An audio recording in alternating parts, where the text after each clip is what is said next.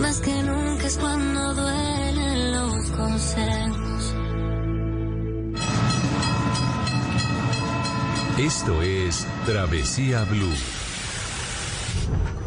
Hangouts, Zoom, Teams. Ahora está de moda reunirse virtualmente. Pero ¿cómo hace de falta una reunión entre amigos para una buena tardeada? Por eso vamos a reunirnos en Blue Radio para La Tardeada. Una reunión para conversar, compartir y volvernos a encontrar. Reunámonos esta tarde en Blue Radio para La Tardeada con Juana Uribe, Juan Esteban San Pedro, Juan Esteban Costaín, Hernando Paniagua, Dago García y Jorge Alfredo Vargas. De 5 a 7 de la tarde, Blue Radio, la nueva alternativa.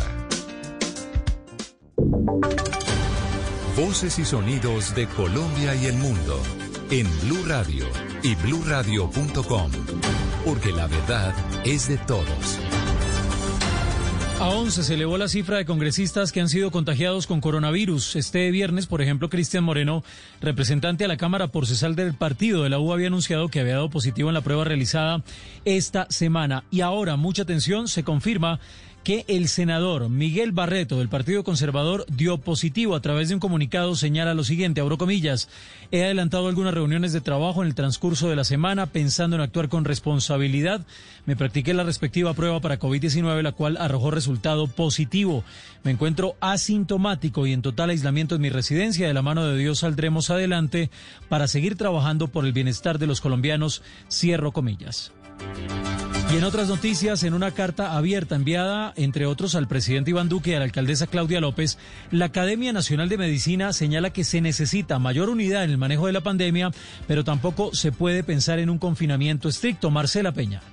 Y es que ahora que el país se acerca a una etapa crítica, la Academia Nacional de Medicina dijo en una carta abierta que no es prudente ni necesario y tampoco útil cerrar el país con un confinamiento estricto. Muy específicamente le dijo a las organizaciones sindicales y gremiales que es fundamental no aparecer como los responsables de la confusión, el desconocimiento o la polarización en el manejo de esta crisis. Y la comunidad, en cambio, necesita seguridad, confianza y unidad de criterio frente al manejo de la pandemia. Y es que durante la semana anterior, 14 organizaciones de médicos e instituciones de salud le pidieron al gobierno nacional un confinamiento estricto en Bogotá y la entrega de ayudas económicas en lugar de seguir adelante con el modelo de cuarentena por localidades. Mucha atención, un camión de carga se volcó en la vía Sahagún Chinú. Comunidad intentó saquearlo, pero la rápida acción de la policía de tránsito y transporte logró recuperar gran parte de la mercancía. Tatiana Ruiz tiene la historia. En la vía Planeta Rica Cincelejo, a la altura de la vereda Flecha Sevilla, jurisdicción del municipio de Chinú, se presentó el volcamiento de un camión conducido por el señor Robert Cano Muñoz, quien perdió el control del vehículo y se accidentó. Por fortuna, salió ileso. La comunidad del sector, al conocer del accidente, salió a adueñarse de la mercancía que estaba en el interior del camión. Sin embargo, y gracias a la rápida acción de uniformados de tránsito y transporte de Córdoba, se logró recuperar gran parte de la mercancía que habría sido hurtada. Las autoridades insisten en el llamado de de no salir a hurtar cosas cuando se presenten este tipo de accidentes, pues en el peor de los casos se pueden presentar consecuencias mortales. Tatiana, gracias. Y en otras noticias, en Bogotá se están implementando acciones para la bioseguridad del gremio de los taxistas. ¿Cuáles son, Camila Carrillo?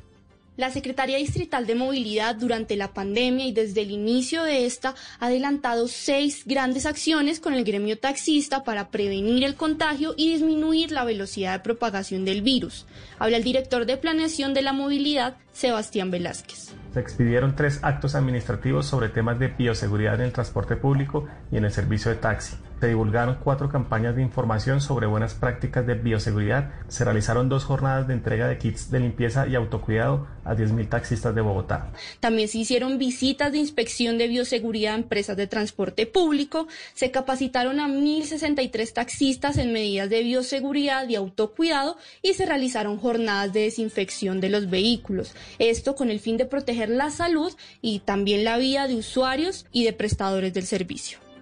Camila, gracias. En Cali, cinco comunas están en alerta roja por ser foco de infección y tener el mayor número de contagios de coronavirus en la ciudad. Los detalles, Natalia Perea. Las autoridades decretaron alerta roja en cinco comunas de Cali por tener el mayor número de personas con COVID-19 y la velocidad de transmisión más alta. Por esto que hoy iniciaron con tamizajes, pruebas rápidas y PCR para avanzar en la búsqueda de posibles casos positivos. Millerlandi Torres, secretaria de Salud de Cali. Debemos de tener una mayor presencia y una mayor sensibilización con la comunidad. Es importante que conozcamos cuál es la situación del barrio, cuál es la situación de la comuna en general y tratamos de sensibilizar para aplanar un poco la curva en esta zona de la ciudad. Estas intervenciones se realizarán en las comunas 5, 10, 15, 16 y 21, en los sitios de mayor aglomeración como galerías, supermercados y establecimientos de servicios hasta lograr controlar el contagio. Por su parte, la capital del Valle del Cauca se mantiene en alerta naranja. Noticias contra reloj en Blue Radio. La noticia en desarrollo, una nueva epidemia de ébola se expande en la República del Congo. Desde el primero de junio, el nuevo brote afecta gran parte de la región de Bandaka, afectada ya a mediados de julio por la fiebre hemorrágica, donde se reportaron en ese momento 54 casos y más de 33 muertos. La cifra que noticia, nuevo récord de casos diarios globales de COVID-19. En la última jornada fueron más de 237 mil, un nuevo récord diario, por lo que la curva mundial sigue sin tocar techo en una pandemia que alcanza más de 13.8 millones de casos y más de 591 mil muertes. Quedamos atentos a Panamá, que está extendiendo la suspensión de vuelos internacionales hasta el 22 de agosto. La Autoridad Aeronáutica Civil de Panamá ha informado que va a prolongar un mes más la suspensión de esos vuelos internacionales y desde el 22 de marzo, recordemos, había suspendido los vuelos internacionales. Hasta el viernes, esta nación había reportado más de 51 mil contagios de coronavirus y más de 1.038 muertos. 4 de la tarde, 6 minutos. Ampliación de estas y otras noticias en blurradio.com. Continúen con Se dice de mí. Esta es Blue Radio. Bogotá, 89.9 FM. En Medellín, 97.9 FM. En Cali, 91.5 FM. En Barranquilla, 100.1 FM. En Cartagena, 1090 AM. En Bucaramanga, 960 AM. En Pereira y el norte del Valle, 89.2 FM. En Tunja, 103.1 FM. En Villavicencio, 96.3 FM. En Armenia, 89.2 FM. En Norte de Santander, 97.7 FM. En Neiva, 103.1 FM. Y en Córdoba, 96.0 FM. También en bluradio.com. En Facebook, Blue Radio Colombia. A través de Twitter en arroba Blue Co. Y en la señal de TDT.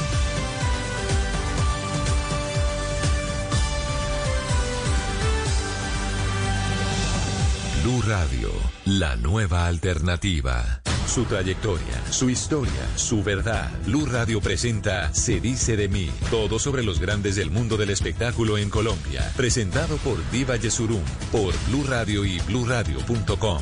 La nueva alternativa. Aquí su servidor Víctor Mañarino, voy a estar con ustedes hoy en Se dice de mí. ¿Y qué? ¿Ya, ya se acordó de lo que me iba a decir? Es aquí en Colombia como Clooney.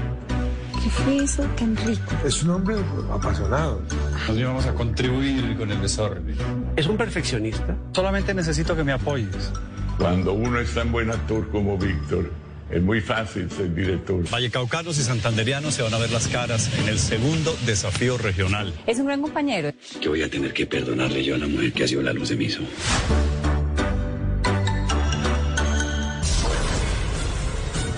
Víctor Mayarino, uno de los personajes más queridos y admirados de la televisión nacional, está en Se dice de mí. El actor, director y productor ejecutivo intentará contarle a Colombia quién es en la intimidad de su existir. ¿Quién soy yo? Todavía no sé. Conocerán cómo fueron sus primeros años de vida. Me iba a pegar un muchacho que era mucho mayor que yo y yo del susto le pegué y le fracturé la, el maxilar. Va a hablar sin tapujos de muchos temas que el país quería conocer sobre él. Yo tengo la espalda completamente destrozada. Camino de milagros. Con el corazón en la mano y con una sinceridad dolorosa, narrará cómo ha enfrentado las tristezas más grandes de su existir. Yo sentía que no, que no iba a ser capaz de vivir los siguientes 20 segundos de mi vida. Le cantará las verdades a varias personas del medio de la televisión. Creo que hay una carencia de historias en donde no haya la figura central del galán. Y por eso yo caí en ese nicho Hablará sobre sus sonados amores. Hay un respeto por una relación de la cual uno guarda mil recuerdos. Definitivamente, Víctor Mayarino no es el mismo hombre que muchos conocieron años atrás. Y aquí, en Se dice de mí, sabrán por qué. Y mientras yo llegué a entender qué era realmente eso, pasé momentos verdaderamente infernales. Ahora sí estamos todos juntos. ¿Qué? ¿En qué estamos? Víctor Mayarino a simple vista es un hombre fuerte, distante, serio y algunas veces intimidante. Recordar a sus padres lo hace devolverse a los primeros años de su vida.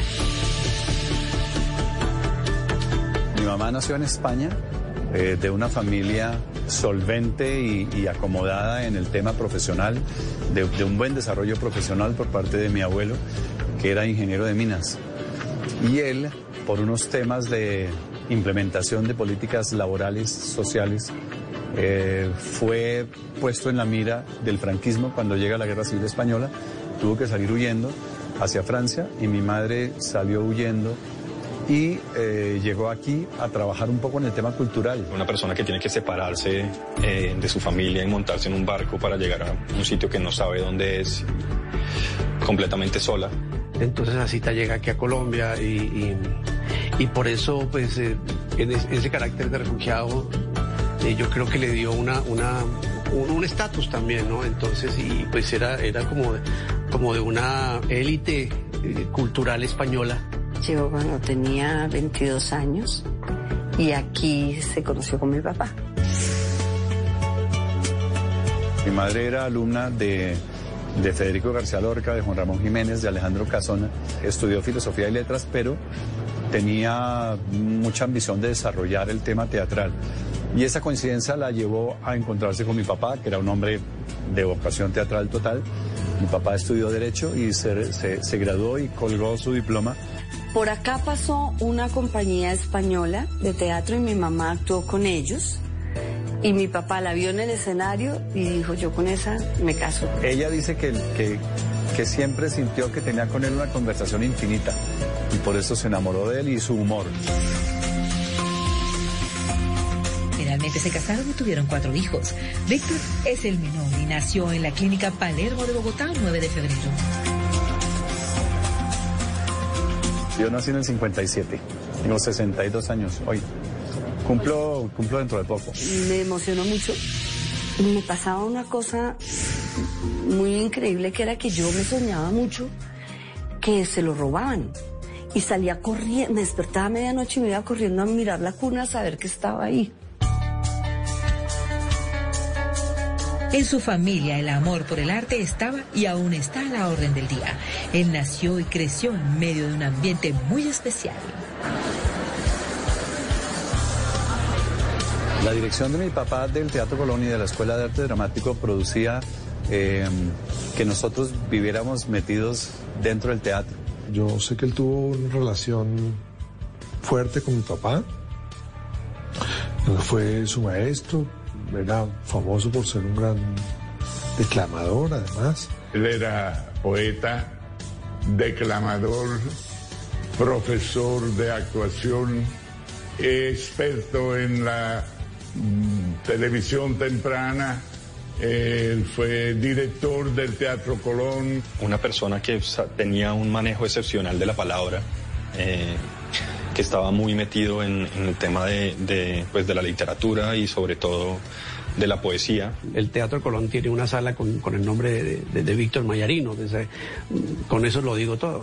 Jugábamos a buscar fantasmas eh, jugábamos a buscar el fantasma especialmente de una bailarina que decían que había muerto en ese pozo acústico, en, en un aljibe de agua que tenían los teatros italianos de diseño eh, de esa época. Era muy divertido porque en mi casa todo el tiempo había juegos que tenían que ver con, con, con el arte. Porque de pronto lo despertaban a uno a las 3 de la mañana que vamos y uno pero es que ya es el colegio, es que no van a ir al colegio que su papá quiere que bajen porque le parece que la clase que van a recibir es más importante. Y uno encontraba en la sala a Pablo Neruda, a, la, a Nicano Zabaleta, a García Márquez, a, a, a, a. Entonces uno aprendía muchísimo de eso.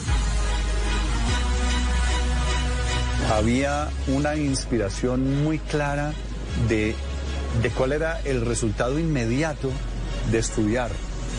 Por, por, mera inspiración. Nunca nos dijeron, pues se sienta y estudia.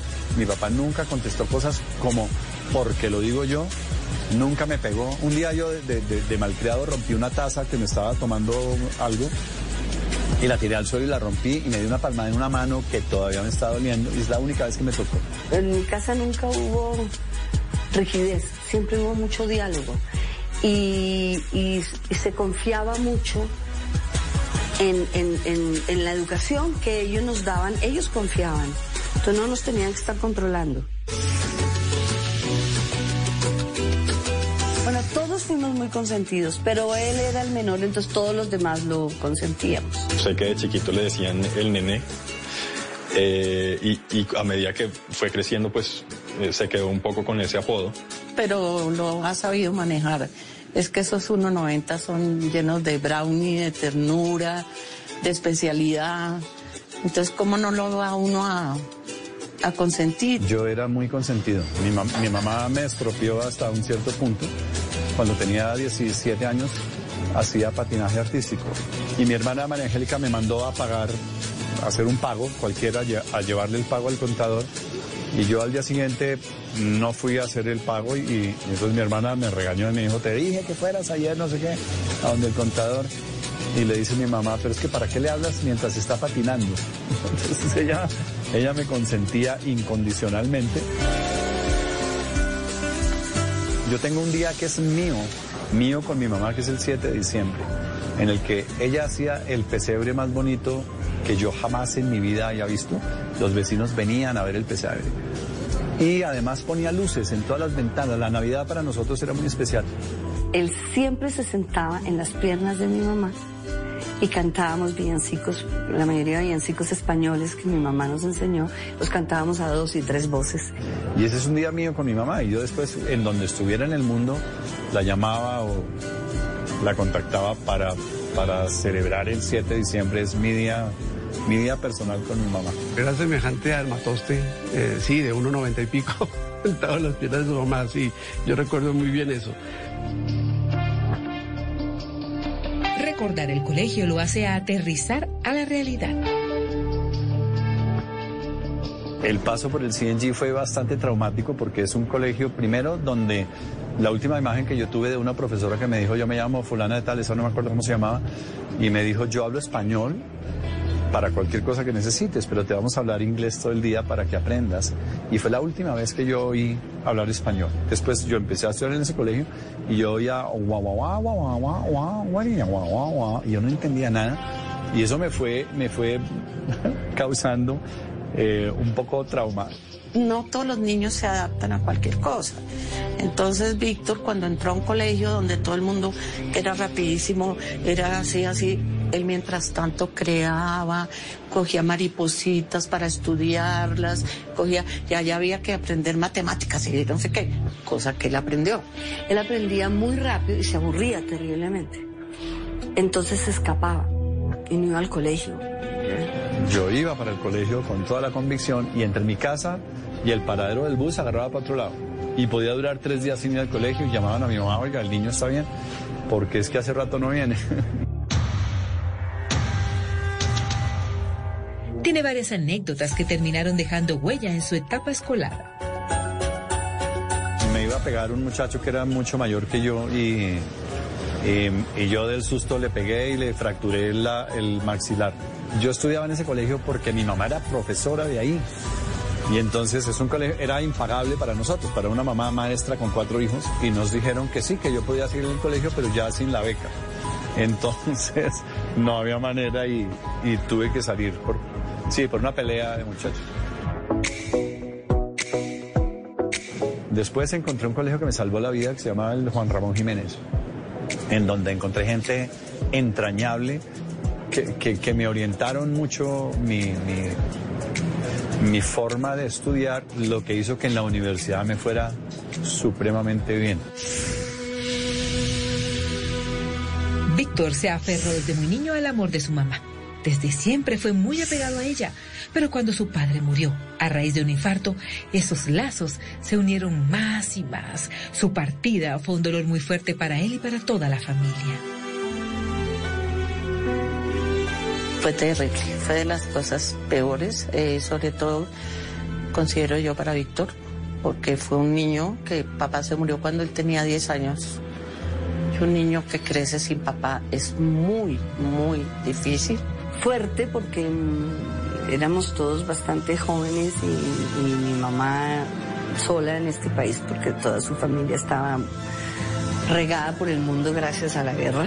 Yo sí tuve una sensación eh, que en este momento no puedo describir más que de que es que cuando mi hermano me dijo que mi papá había muerto, mm, para mí no fue que qué, fue ya. De, de alguna manera era predecible, sí, estaba muy mal.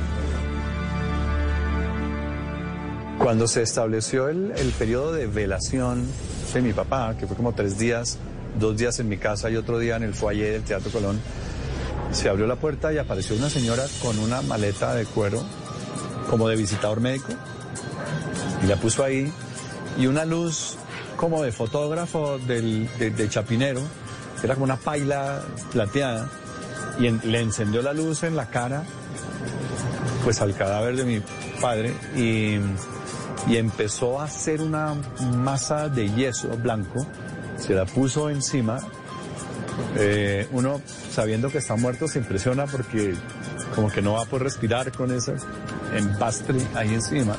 Y lo que estaba haciendo era una mascarilla para sacar un molde para, para poner después su, su cara en el, eh, en el Teatro Colón.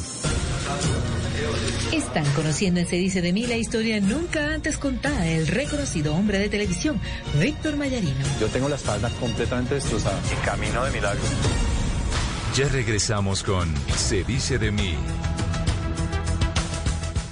Ahora en Blue Radio, los foros virtuales Blue 4.0. Conéctese con nuestros canales digitales. No se pierda este martes 21 de julio a las 5 de la tarde una conversación organizada por la GSB de la Universidad del Rosario entre Mario Hernández, Jean-Claude Besudo y Jorge Rausch sobre la resiliencia empresarial. Foros Blue 4.0. Conversaciones que transforman a Colombia.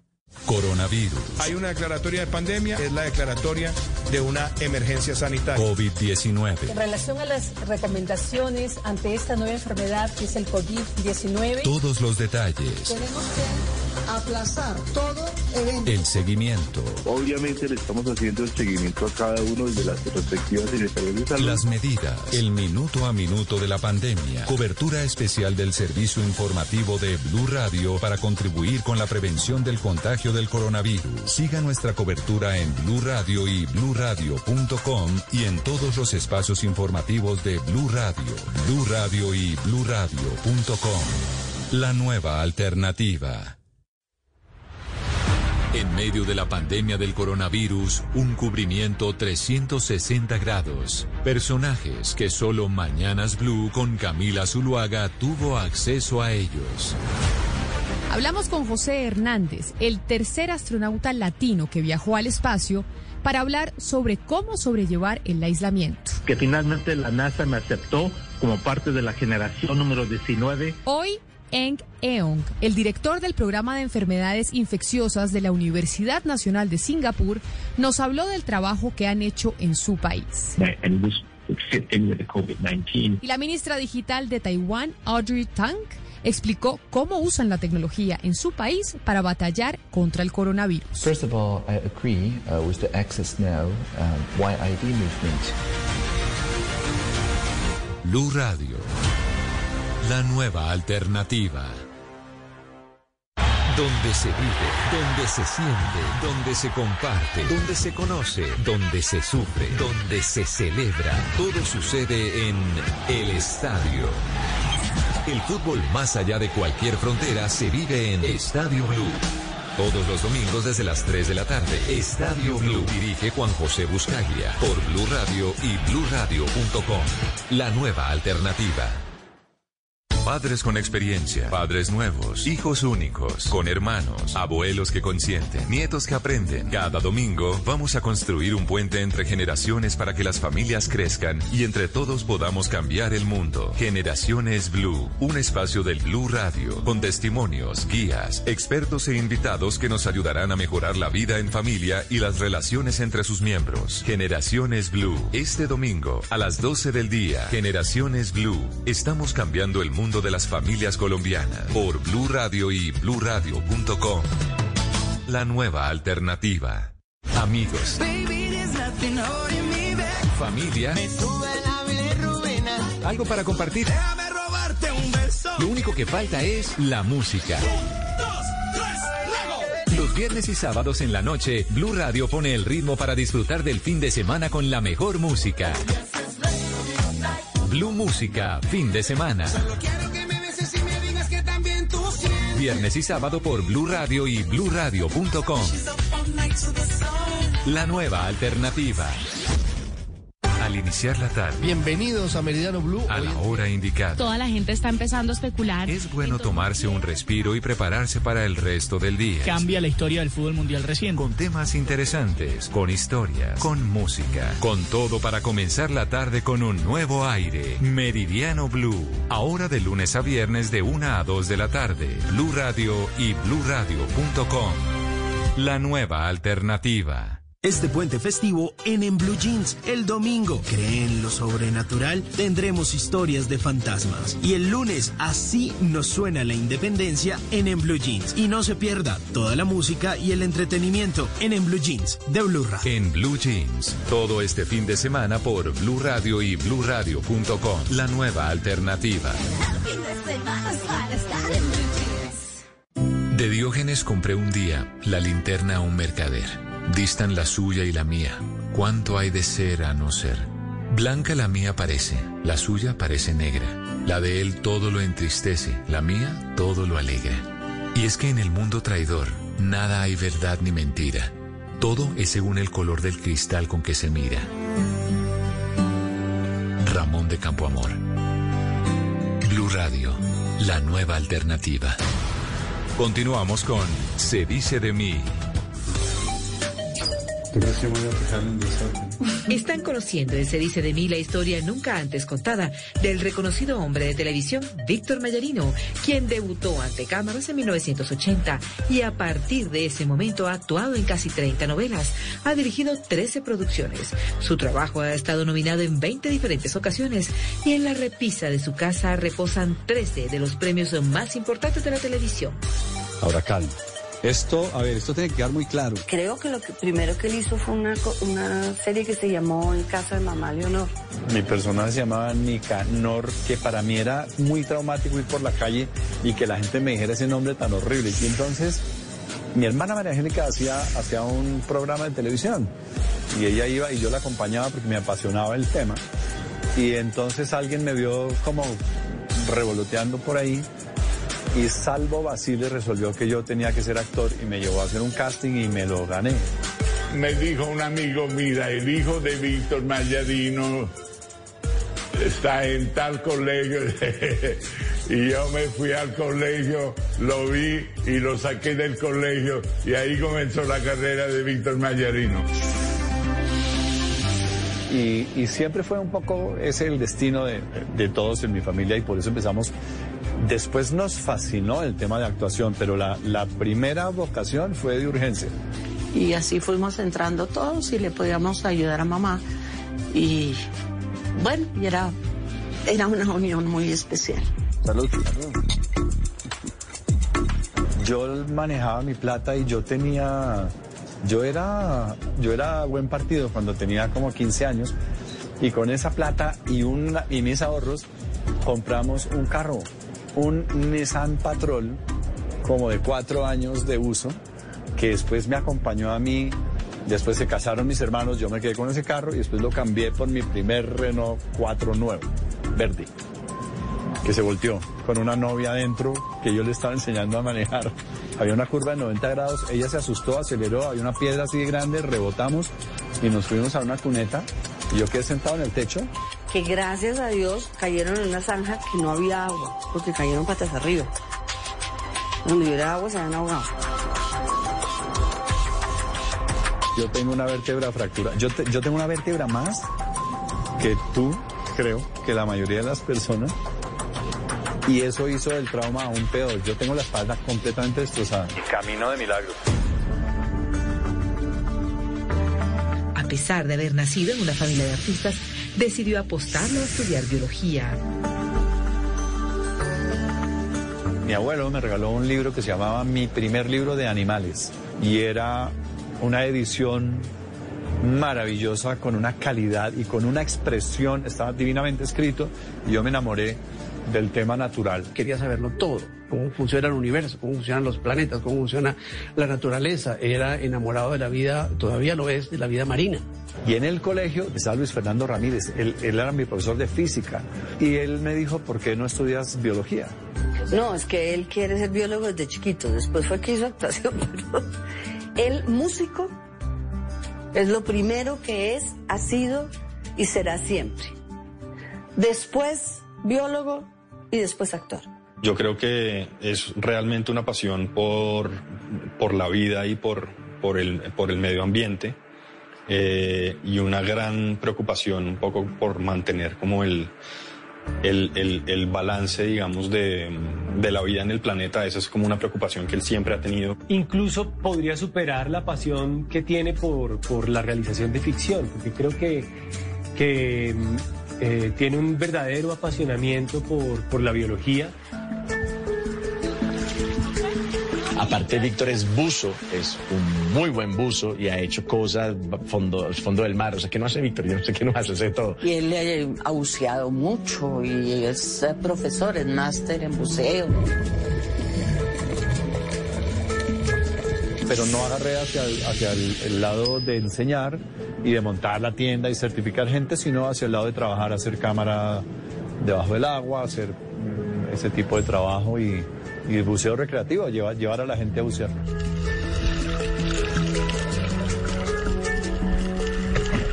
¿Me averiguó lo que le pedí, Jara? Eh, sí, señor, sí, señor. Aunque no es mucho lo que se sabe. Bueno, cuénteme lo que sepa. sí, Mayarino ha participado como actor en producciones como La Baby Sister, Muñoz Vale por Dos, La Maldición del Paraíso, Sangre de Lobos, El Cartel y muchas más.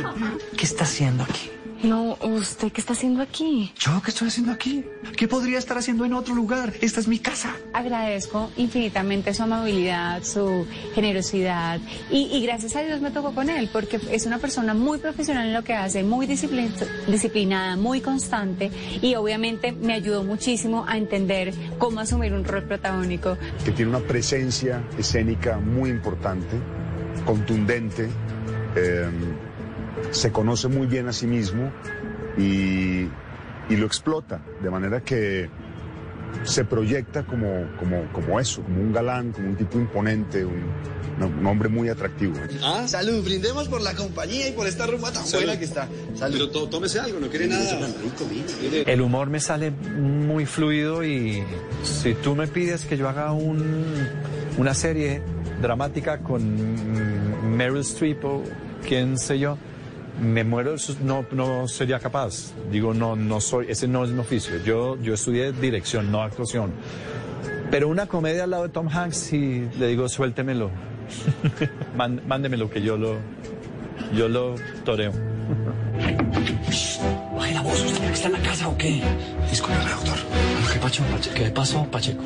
Mira, lo que pasa es que usted dejó el celular en el carro, doctor. Víctor lo tiene que reconocerlo. Víctor ya, ya es ya es más reco- reconocido como buen actor, director. Yo no quiero sonar desagradecido con los escritores y- o los productores, lo que en esa época eran em- empresas y después se volvieron personas, pero creo que hay una carencia de historias en donde no haya la figura central del galán y por eso yo caí en ese nicho. Va, nos va. Perdón. La importancia de tocar la puerta antes de entrar. Odié mucho la estructura típica del galán. Entonces siempre procuré inventar unos galanes que tuvieran alguna dosis de torpeza. Yo, yo, yo soy tribilín desde muchos puntos de vista yo soy muy buen deportista y es lo único que hago bien, mi motriz, es lo único que mi motricidad hace bien. No, eh, es que, mi amor, Dani, hueles a, a cebolla, a flota, flota en el aire, gorda. Gorda, no, cebolla, nada, mi amor. Nunca se creyó esa faceta y y creo que eso también le jugó mucho a, a, a, favor porque creo que hubiera podido como ennicharse. Yo no pienso, yo no pienso en Víctor como un galán. Lo es, es un tipo físicamente muy atractivo y además yo creo que tiene impacto con el diablo porque pues se mantiene, de verdad se mantiene en una forma increíble. Antes que el galán era un, había un personaje. Más allá de si era uno el galán de la novela, eso no era lo importante. Lo importante era el personaje que él tenía que hacer. Es más, voy a un almacén y me dicen nombre para el recibo y yo, María Angélica Mañero, ¿usted es algo de Víctor? Sí. Mire, si me lo trae, la próxima vez no le compro, no le cobro. Pero él no ha querido acompañarme. Le da pena. Vea. Su agenda forrada y debidamente marcada para la ocasión, mire. En el año 2001 el país aprendió a verlo diferente cuando participó en la telenovela El Inútil. Los protagonistas fueron Julián Arango y Rudy Rodríguez, pero el show se lo robó Mayarino con su personaje de Mirando Zapata. ¡Bravo!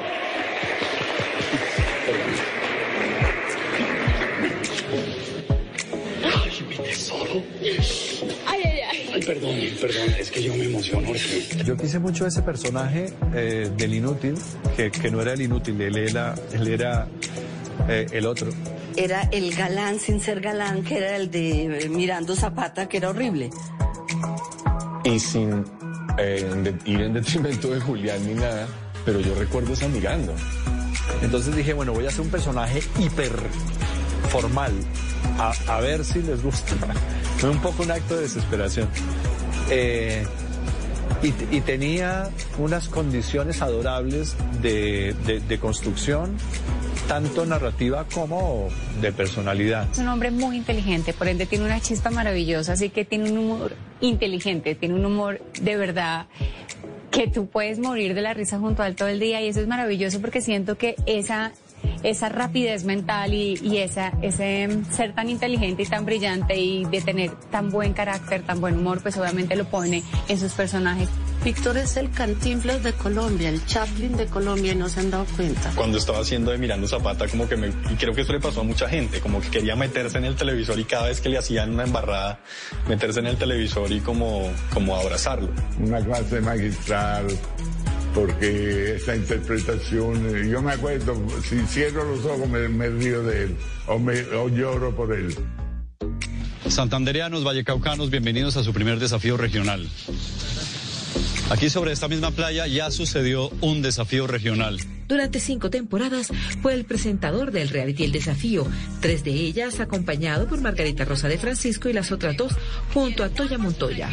Hola Víctor. ¿Cómo le va? Muy bien. Un gusto trabajar con usted. En un momento dado en el que, en el que yo tuve tanta experiencia eh, delante de la cámara, trabajando eh, el formato del desafío, y a partir de, ese, de, desarrollar ese producto para un canal colombiano, fui contratado para, para ser el productor de otros países. Pues nada, hay que ser muy valiente, ¿no? Hay que ser un poquito inconsciente para, para estar aquí. Y siento que siendo presentador también desarrolla todas sus habilidades en, este, en esta área. Organiza actividades, organiza juegos, se inventa todos los juegos del mundo como para seguir activo todo el tiempo.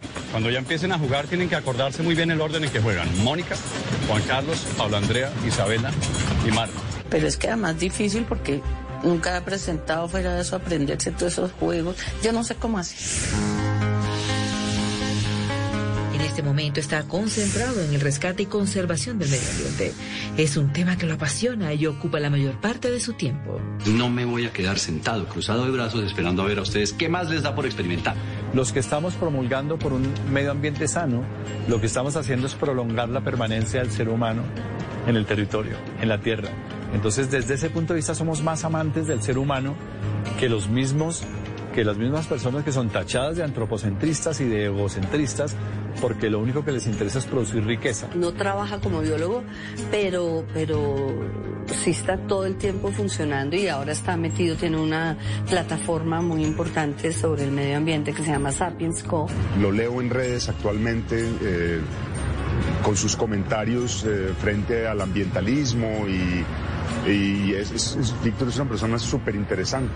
Además es un apasionado, eh, bien convencido de esas causas verdes. Sí, él es un apasionado por el tema de la naturaleza, del planeta, del cuidado con el planeta, de los animales y, y creo que en eso nos identificamos mucho porque, porque me gusta mucho también ese tema.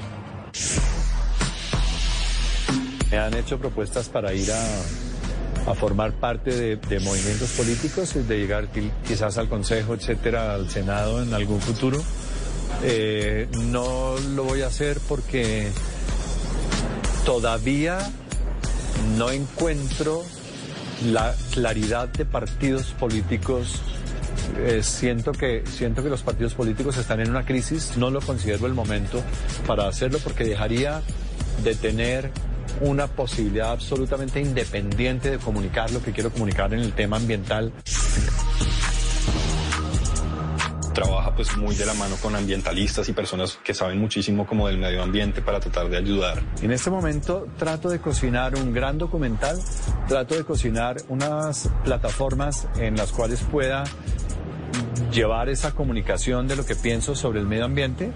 eh, y, no, y no puedo ser deshonesto, no tengo recursos, tengo, tengo que salir a maletinear eh, eh, próximamente para ver si logro darle financiación a todo este tipo de sueños. Y aunque en este momento su vida está enfocada en el cuidado del medio ambiente, eso no significa que esté alejado de la actuación. El bogotano asegura que aún le falta mucho por experimentar actoralmente hablando. No es la primera vez, ¿no? No, no es la primera vez. Eso me tiene muy preocupado. Actualmente yo no he hecho nada.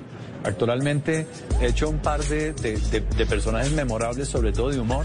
Él es el mismo, puede ser el mismo físicamente, pero su parte emocional y su parte psicológica dan un vuelco que uno dice, pero ¿cómo esta persona, sin agregarse un bigote o sin agregarse siete anteojos o sin agregarse, y da el personaje que uno quiere, que uno quiere eh, ver? Su trayectoria habla por sí misma. Eh, desde niño ha estado relacionado con la televisión, con el teatro, eh, pero además ha ido mucho más allá, ha sido director, eh, y no solo aquí, sino además internacionalmente. Y además es una persona que se preocupa por seguir avanzando, eh, en, en- en saber qué es lo que está pasando en el mundo, cómo, cómo se está haciendo la televisión, cómo se está haciendo el cine en Colombia.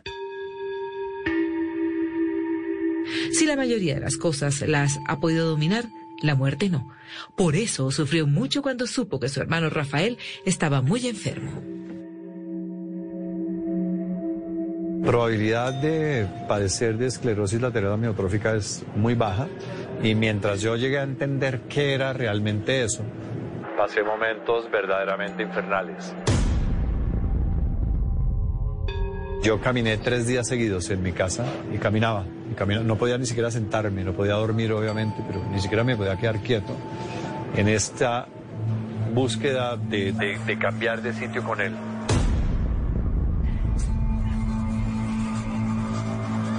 De eso no nos vamos a recuperar nunca.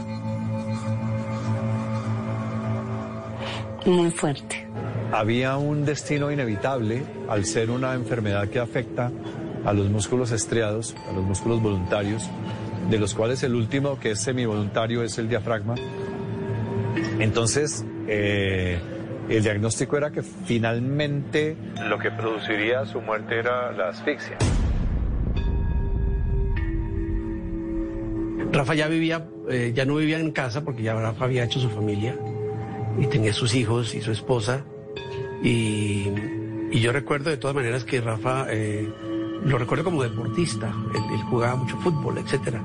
Y, recuerdo también cuando, cuando nos enteramos de su enfermedad. Fue un proceso muy doloroso, muy doloroso y a Víctor le dio muy duro Yo me acuerdo mucho como de ir a la casa de él a comidas, a navidades y como que se preocupaba mucho como todo el tiempo de estar compartiendo tiempo con, con todos y como de, de, de mantenernos unidos. O sea, tenía un corazón gigante y una generosidad gigante también. Y se fue paralizando y no podía ya ni hablar ni nada. Solo movía los párpados.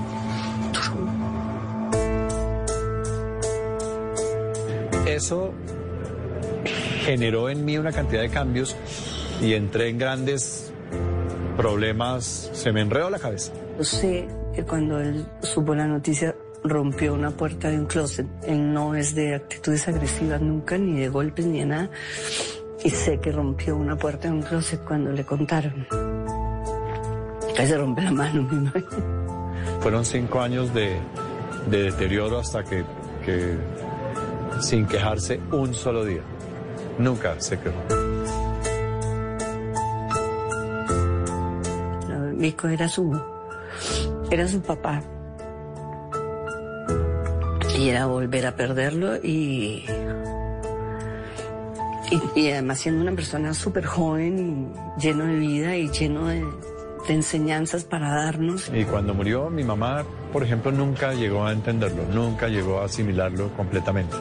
Ella llegó a tener momentos de calma, de paz, de alegría y después otra vez se le venía encima es- es- esta gran inquietud de por qué hay un desorden. En- el, el tiempo determina que los hijos mueran después de nosotros, ¿no? Y para ella, ella lo decía todo el tiempo. Yo no, no entiendo. eh, el día que él murió decía, yo no, yo no entiendo por qué yo teniéndolo acostado en una cuna cuando era un bebé, ahora tengo que verlo acostado en un féretro. Y ella tenía una válvula artificial en su corazón. No sé qué tanto la debilitó toda esa experiencia, pero estoy seguro de que la, la ansiedad, eh, yo creo mucho en un triángulo que es el sistema nervioso, sistema inmune y sistema endocrino. Y, en ese manejo de esas tres columnas es donde uno, la ansiedad le produce una baja de defensas. Entonces probablemente le afectó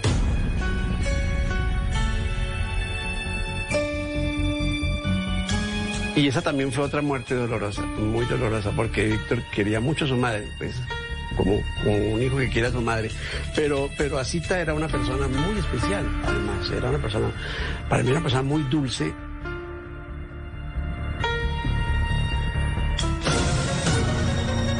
Conociendo en Se Dice de mí la historia nunca antes contada del reconocido hombre de televisión, Víctor Mayarino. Ya regresamos con Se dice de mí. Este domingo en Encuentros Blue, la belleza y el emprendimiento con sentido social, lecturas para los olvidados, una cantadora tumaqueña que le pone calor a la vida, servicio social, siempre es necesario, y mucho más en Encuentros Blue, para vivir bien, por Blue Radio y bluradio.com. El mundo en alerta. Soy Neil Monroe. Me detectaron coronavirus hace 19 días. Estoy aislado en el hospital. Los que lo están viviendo nos piden responsabilidad. A todas las personas de Colombia les digo que mantengan la calma y que sigan todas las recomendaciones. Que se queden en sus casas el máximo tiempo posible. Lavaros mucho las manos con agua y con jabón y evitad los espacios cerrados con mucha gente. Estamos unidos contra el coronavirus. Cubrimiento especial de Mesa Blue, lunes a viernes a las 8 pm. Blue Radio y bluradio.com. La nueva alternativa. Este domingo, en Sala de Prensa Blue. El más irreverente de los columnistas nos habla de su nuevo libro, de política, y nos cuenta de los dardos que lanzan sus columnas. ¿Qué tan golpeada está la salud mental de los colombianos en tiempos de pandemia? Una psiquiatra nos habla de las señales de alarma y de lo que se puede hacer para no perder el juicio durante el confinamiento. Y dos periodistas políticos nos ayudan a entender el papel del Congreso y del gobierno en estos momentos en que más se necesita. Sala de Prensa Blue, este domingo desde las 10 de la mañana. Presenta Juan Roberto Vargas por Blue Radio y bluradio.com. La nueva alternativa. El balón venía para Faustino Aprila, con él está Altamirano. Muchas veces caí, pero siempre tuve que levantarme. Que no me tases de sinvergüenza, que ese es un vago y todo lo demás. Siempre hablaron de mí, y solo podía contestar en la cancha. Por la parte derecha, continúa allí, despide el centro.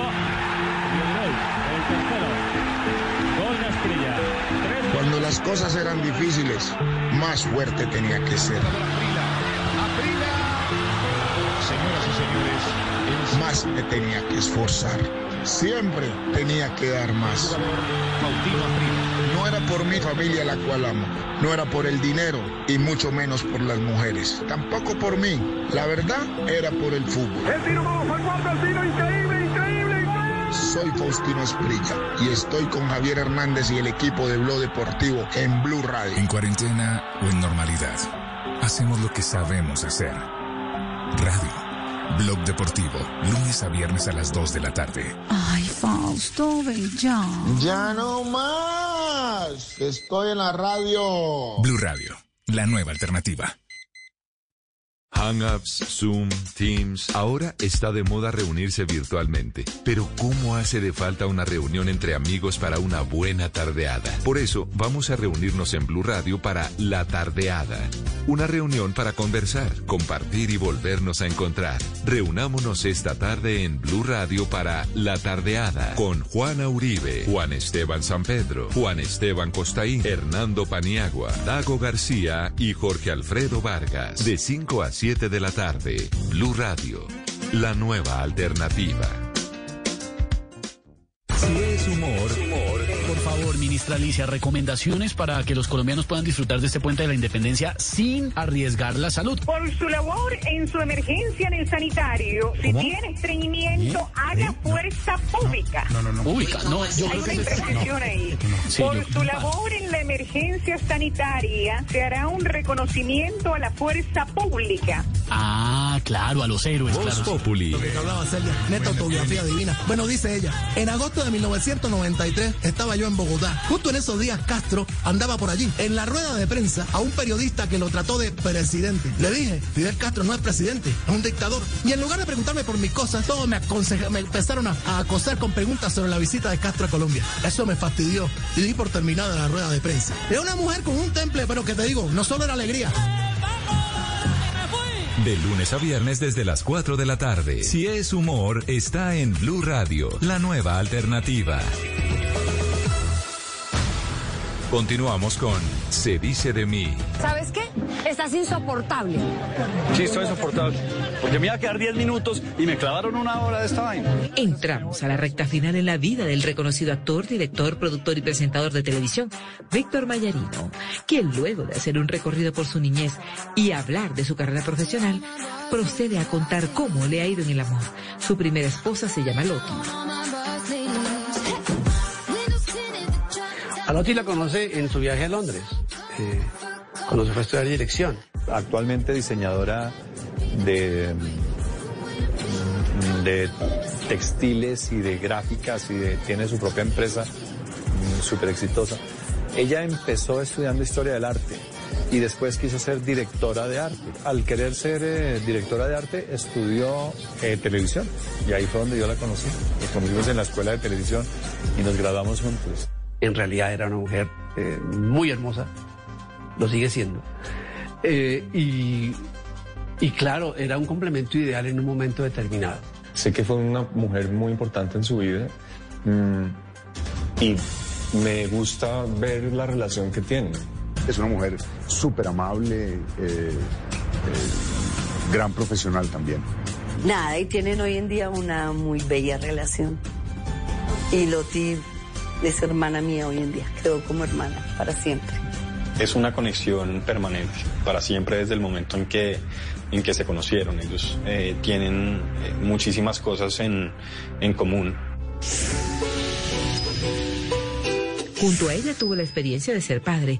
Sus hijos son Sebastián y Cristina. El momento en que alcé a mi hijo por primera vez fue después de una gran fatiga porque, porque el parto fue muy, muy traumático. Él se tardó mucho en nacer. El momento de ser padre empieza antes de alzar al primer hijo en las manos, porque empieza con el embarazo. Y, y ahí ya hay todo una... Es, increíble, pero uno empieza a conocer a esa persona desde que está es separada por unas membranas. Él y yo tenemos una conexión, eh, creo que casi como telepática un poco. Tuvieron dos maravillosísimos hijos, sobrinos míos, sobrinos míos, que adoro. Tus dos hijos son el orgullo de tanto de Víctor como, como de Loti. Luego de un tiempo se volvió a enamorar. La hermosa actriz Katy Sáenz flechó su corazón. Colombia estaba enamorada de la pareja que conformaba. Bueno, eh, eh, eso, eso pasa cuando uno está enamorado, ¿no? Ah, sí. ¿Qué te dijo? Yo recuerdo que una vez María Angélica le, pre- le presentó a Shirley Sáenz. Y Víctor creo que no se interesó mucho. Yo no sé, cuello, no, no soy testigo de eso, pero no pasó nada. La hermana menor era Katy. Y entonces, eh, un día me dice eh, algo muy, muy, muy de, quiero conquistar a Katy Sáenz. No. Me ayuda y yo, ¿cómo le ayudo? Vamos a tocar esta noche para Katy Sáenz. Traiga su guitarra. Y le dimos una serenata. Y, y yo creo que ese fue el comienzo de, de ese romance. Fue una relación que duró poco tiempo. Fue una relación como muy chévere, eh, don- donde vivieron obviamente cosas eh, como muy especiales eh, y, era, y, era, y era también como eh, eh, pues claramente un, un gran amor digamos que tuvo que tuvo mi papá Hay un respeto por una relación de la cual uno guarda mil recuerdos que, que no merece exponerse realmente. Las razones por las cuales una pareja toma la decisión de separarse creo que debe permanecer en, el, en los archivos personales de esa relación. Fue una relación muy bonita hasta que duró, como la de Loti. Ahorita voy por ahí, por el mundo. eh, estoy muy bien, estoy muy tranquilo conmigo mismo. Y en sus eh, ratos libres se refugia en el deporte. Yo hubiera jugado con Cabal y Farah, que son mis eh, grandes héroes, los adoro.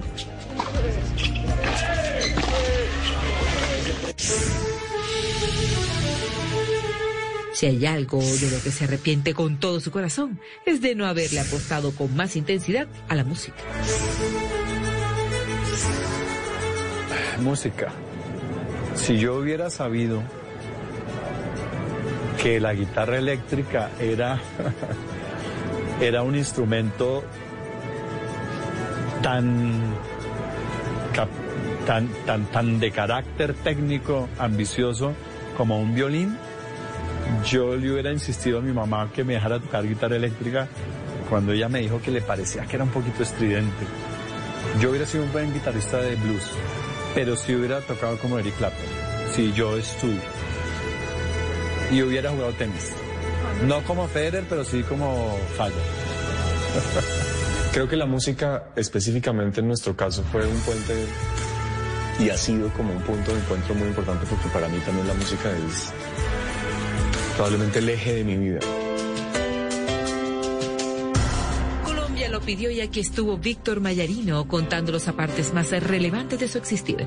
Un hombre de carácter fuerte, decidido, con grandes convicciones y con un enorme talento, quien confiesa que no se siente un gigante de la televisión y que su mayor debilidad son sus dos hijos. Sus padres son los ángeles que lo cuidan desde el cielo y con los que espera volverse a reunir en la eternidad.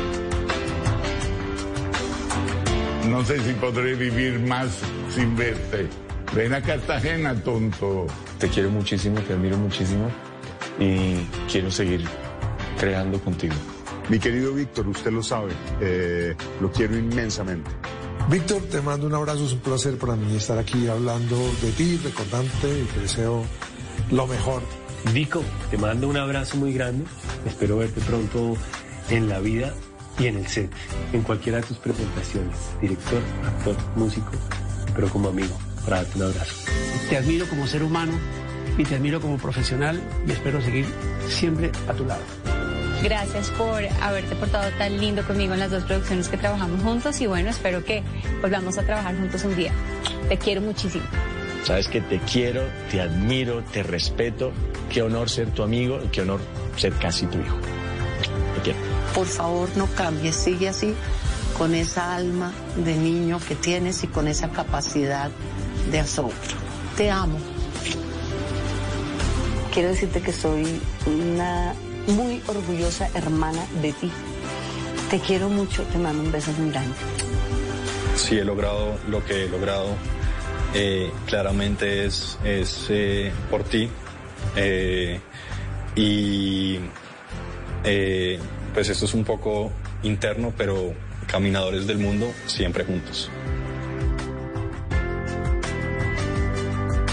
Bueno, público de Se dice de mí, eh, fue de verdad un rato muy agradable. Esta es una despedida que no es despedida, siempre vamos a estar juntos y ustedes lo saben y vamos por ahí por la vida eh, y vamos todo por el medio ambiente y por el ordenamiento territorial responsable que permita que el oso andino, el jaguar, el puma, el águila y todos los predadores puedan pasar de un sitio a otro sin estrellarse contra moldes de cemento o contra eh, una producción agrícola irresponsable. El Estado tiene que estar muy presente. Me fui con un mensaje así, pero es lo que quiero decir hoy. Lo que quiero decirles, los quiero mucho, siempre hemos estado. Desde que soy niño eh, me, me saludo con el público en la calle de nombre propio y espero que lo sigan haciendo así. Un abrazo grande.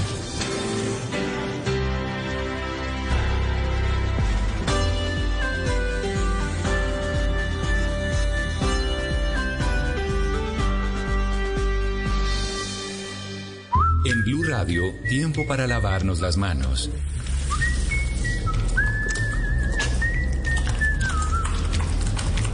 Tómate el tiempo para cuidarte y para enterarte de todo sobre el coronavirus. Síguenos en redes sociales, en bluradio.com y en todos los espacios informativos de Blue Radio. Numeral Yo me cuido, yo te cuido. Blue Radio, la nueva alternativa. Voces y sonidos de Colombia y el mundo en Blue Radio y bluradio.com, porque la verdad es de todos.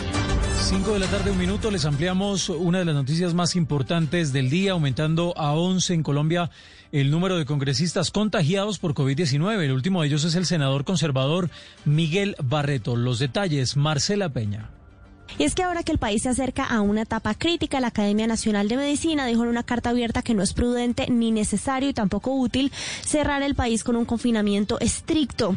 Muy específicamente le dijo a las organizaciones sindicales y gremiales que es fundamental no aparecer como los responsables de la confusión, el desconocimiento o la polarización en el manejo de esta crisis. Y la comunidad, en cambio, necesita seguridad, confianza y unidad de criterio frente al manejo de la pandemia. Y es que durante la semana anterior, 14 organizaciones de médicos e instituciones de salud le pidieron al gobierno nacional un confinamiento estricto en Bogotá y la entrega de ayudas económicas en lugar de seguir adelante con el modelo de cuarentena por localidades. Marcela, gracias. 5 de la tarde, dos minutos. Barranquilla aumenta capacidad en unidades de cuidados intensivos con la reapertura de una clínica que estaba cerrada. La ciudad es una de las más golpeadas, además por esta emergencia, llegando a 645 camas en UCI para adultos. Diana Ospino. 12 nuevas camas de UCI se habilitaron en la Clínica El Carmen, que abre sus puertas en la antigua sede de la Clínica Bautista en el norte de Barranquilla. La institución será operada por la EPS Sanita, donde dispondrán 12 camas de UCI para adultos, cuatro unidades de cuidados intermedios y 35 camas hospitalarias. Al respecto, el alcalde Jaime Pumarejo. En un esfuerzo conjunto entre la alcaldía, entre el grupo Sanitas y un grupo de profesionales médicos locales, se dan al servicio 35 camas hospitalarias y 16 camas de UCI. Con el apoyo de este grupo, de esta EPS, vamos a poder darle mejor atención a sus asegurados, pero también recuperar este referente de salud de Barranquilla y asegurarnos que no solo sirva durante la pandemia, sino durante muchos años. Según el mandatario, seis de las camas de UCI fueron dotadas con ventiladores entregados por la alcaldía y las otras seis con ventiladores propios.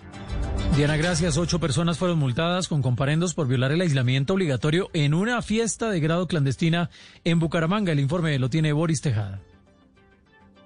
En la vía Planeta Rica Cincelejo, a la altura de la vereda Flecha Sevilla, jurisdicción del municipio de Chinú, se presentó el volcamiento de un camión conducido por el señor Robert Cano Muñoz, quien perdió el control del vehículo y se accidentó. Por fortuna, salió ileso. La comunidad del sector, al conocer del accidente, salió a adueñarse de la mercancía que estaba en el interior del camión. Sin embargo, y gracias a la rápida acción de uniformados de tránsito y transporte de Córdoba, se logró recuperar gran parte de la mercancía que habría sido hurtada. Las autoridades insisten en el llamado de no salir a hurtar cosas cuando se presenten este tipo de accidentes, pues en el peor de los casos se pueden presentar consecuencias mortales.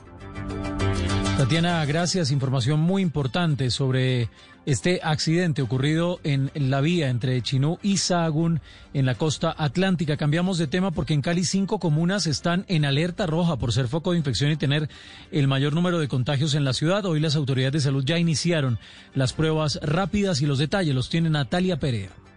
Las autoridades de salud del Valle del Cauca confirmaron que empleadores están pidiendo la prueba de COVID-19 a las personas que vayan a trabajar o estén en proceso de contratación. De acuerdo con la secretaria de Salud del Valle, María Cristina Lesmes, esto es ilegal y ya fue notificado al Ministerio de Salud. Estamos enterándonos hoy también que las personas para trabajar les están pidiendo la prueba de COVID. Eso es ilegal, inmoral y absurdo y no podemos hacerlas cuando sí las necesitamos. Ah, informé al Ministerio porque es un absurdo completo. Nosotros tenemos una escasez de PCR las tenemos que usar de la forma más costo efectiva. El PCR es una foto que te tomaste ahorita, pero si salís al supermercado más tarde te puedes contagiar y tener una prueba negativa no, significa nada. Y lo que más necesitamos es que la gente que tenga síntomas de gripa se quede en su casa. De acuerdo con la funcionaria, esta situación ha incrementado la solicitud de pruebas que a veces no son necesarias y aportan para que colapse el sistema.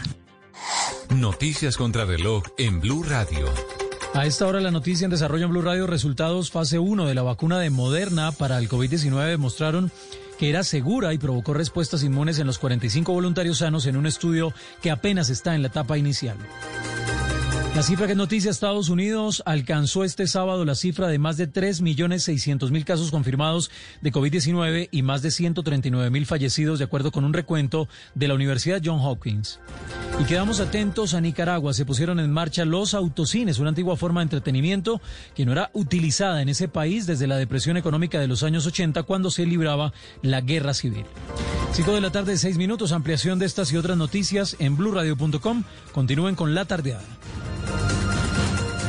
Hangouts, Zoom, Teams. Ahora está de moda reunirse virtualmente. Pero ¿cómo hace de falta una reunión entre amigos para una buena tardeada? Por eso vamos a reunirnos en Blue Radio para La Tardeada. Una reunión para conversar, compartir y volvernos a encontrar. Aquí comienza La Tardeada con Juana Uribe, Juan Esteban San Pedro, Juan Esteban Costaín, Hernando Paniagua, Dago García y Jorge Alfredo Vargas.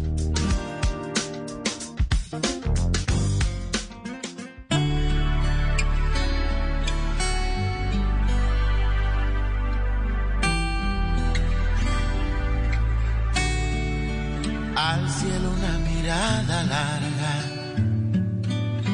buscando un poco de tu vida. Mis estrellas no responden para alumbrarme hacia tu risa. Olas que esfuman de mis ojos a una legión de tus recuerdos. Me roban formas de tu rostro, dejando arena en el silencio.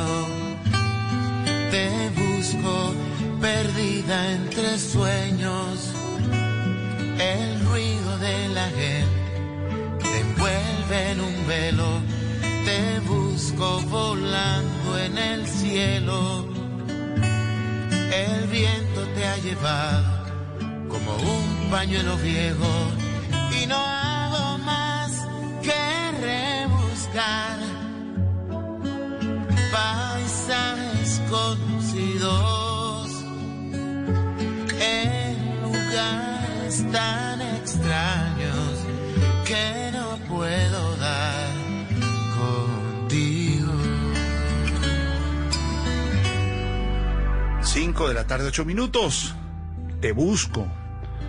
Los buscamos y nos encontramos en esta reunión, en esta tardeada. Tardeada es tertulia de amigos, que nos reunimos con ustedes que son nuestros amigos en Blue Radio las tardes de los sábados y los domingos a las 5 de la tarde con los Juan Estebans, apóstrofe S, Juan Estebans, con la Juana Uribe que hoy no nos acompaña porque hoy pidió asueto, ¿se acuerda Paniagua cuando decía asueto en el colegio? Asueto. Sí, Tiene asueto. Es un paralelo o sinónimo de vacación, de descanso. O capar clase. O capar clase. Pero hoy está capando clase Juana con un motivo especial, porque está con la niña, no está bien, está, pero no es que ella no. Imagínese si Juana Uribe va a capar clase. No, que es no. Juana no.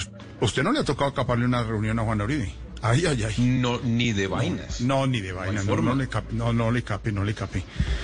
Hoy no nos acompaña, mañana estará con nosotros. Están los Juan Esteban, está el señor Costaín, está el señor Dago García. Estamos todos en esta tardeada, tardeada de sábado con buen climita en Colombia y en el mundo. Y los estamos saludando y saludamos a la gente que nos oye en Bogotá, buena zona de Bogotá en cuarentena. Y aquí los acompañamos para que pasen un buen momento, 16 grados. Allí nomás en Santa Marta, la linda Santa Marta, ¿cómo nos haces de falta? Ya tenemos reporte de buen cielo y 28 grados. Allí cerquita en Apoima 28 grados.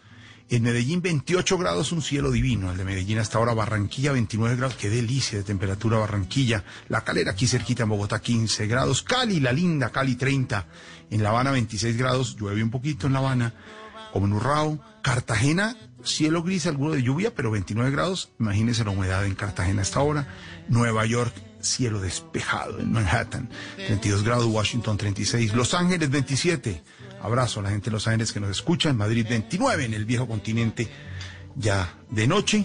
Un abrazo, estamos en la tardeada y esto que dice, te busco, te busco, te busco. Y nos encontramos aquí en la tardeada. El viento te ha llevado como un pañuelo viejo y no hago más que rebuscar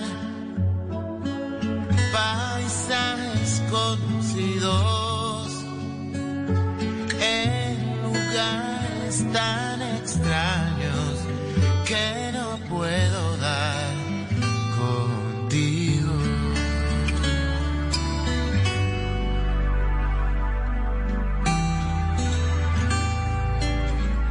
En cualquier huella te persigo. En una sombra te dibujo. Este señor se llama Víctor Víctor, porque su nombre es Víctor José Víctor Rojas, y escribió este poema en bolero y en música y en bachata. Fue creador de y generador de la bachata en República Dominicana desde los años 70. Él fue percusionista y guitarrista, trabajó con la orquesta incluso de Wilfrido Vargas, y escribió este poema con el que lo estamos saludando en esta tardeada de, de sábado. Señor Constaín, me alegra saludarlo hasta ahora. Pues un gusto estar aquí una vez más en la tardeada y además también recibido con este poema, con este bolero que me encanta. Y por supuesto al señor Dago García. Bo- bolero, bachata, poema, ¿cómo la calificamos, señor eh, Dago García? Creo que es una especie de balada, de muy buena balada, ¿no? De hecho, en Colombia se hizo muy popular en la voz de Celia Cruz porque fue el tema central de una serie muy exitosa que se llamó La otra mitad del sol, una serie que escribieron eh, Mauricio Navas, Mauricio Miranda, que dirigió Rodolfo Hoyos y que se hizo en tiempos en que nuestra Juana Uribe era la gerente general de Sempro Televisión y todas las noches, o todos los jueves, porque era una serie semanal, oíamos esta canción cuando empezaba esa serie. Entonces se hizo muy popular y siento que es una muy bonita balada. Una buena balada. Ahora más adelante, eh, Garra, nuestro productor, a quien saludamos hasta ahora, a don Nelson, a don Messi. Don Messi, no sabemos por qué es que le dicen Messi Paniagua a nuestro compañero el Control Master, si es por buen fútbol. ¿No juega como Messi? No, juega, como Messi. No tiene la pinta de Messi. No, se- no tiene la, no tiene No la plata de Messi. Nada. No sé por qué le Acuérdense, acuérdense que eh, desordenado en inglés es Messi. Por ahí puede ser. Ah, ¿no? entonces es por eso. es por Ahí eso. tiene su Es Messi. Ahí Es tiene su Messi. Eso, eso es Ahí por tiene. eso. Sí, Y el señor. juicioso del ingeniero Daniel, que siempre está atento a todos ustedes, nuestros compañeros del Control Master en eh, Blue Radio. La mínima cantidad de gente trabajando en Blue Radio, la parte técnica, los ingenieros, les agradecemos este esfuerzo. Los demás estamos desde la casa de estas reuniones, eh, como decimos siempre, nos vemos en Zoom nosotros internamente, nos encontramos como amigos, saludamos y decía yo que Garra, nuestro productor, a quien saludamos también, más adelante nos va a tener la original de esta canción en guitarra de Víctor Víctor, pero también la que está pidiendo y a la que hace referencia eh, Dago, la de Celia Cruz, de Paniagua. Sí, esa, esa serie, eh, Dago, La otra mitad del sol, tenía, tenía un tema ahí como de... eh, co- como decía, había algo ahí como de paranormal, ¿no? Tenía un, un, un tema eh, que- que era salido de lo tradicional en esa época.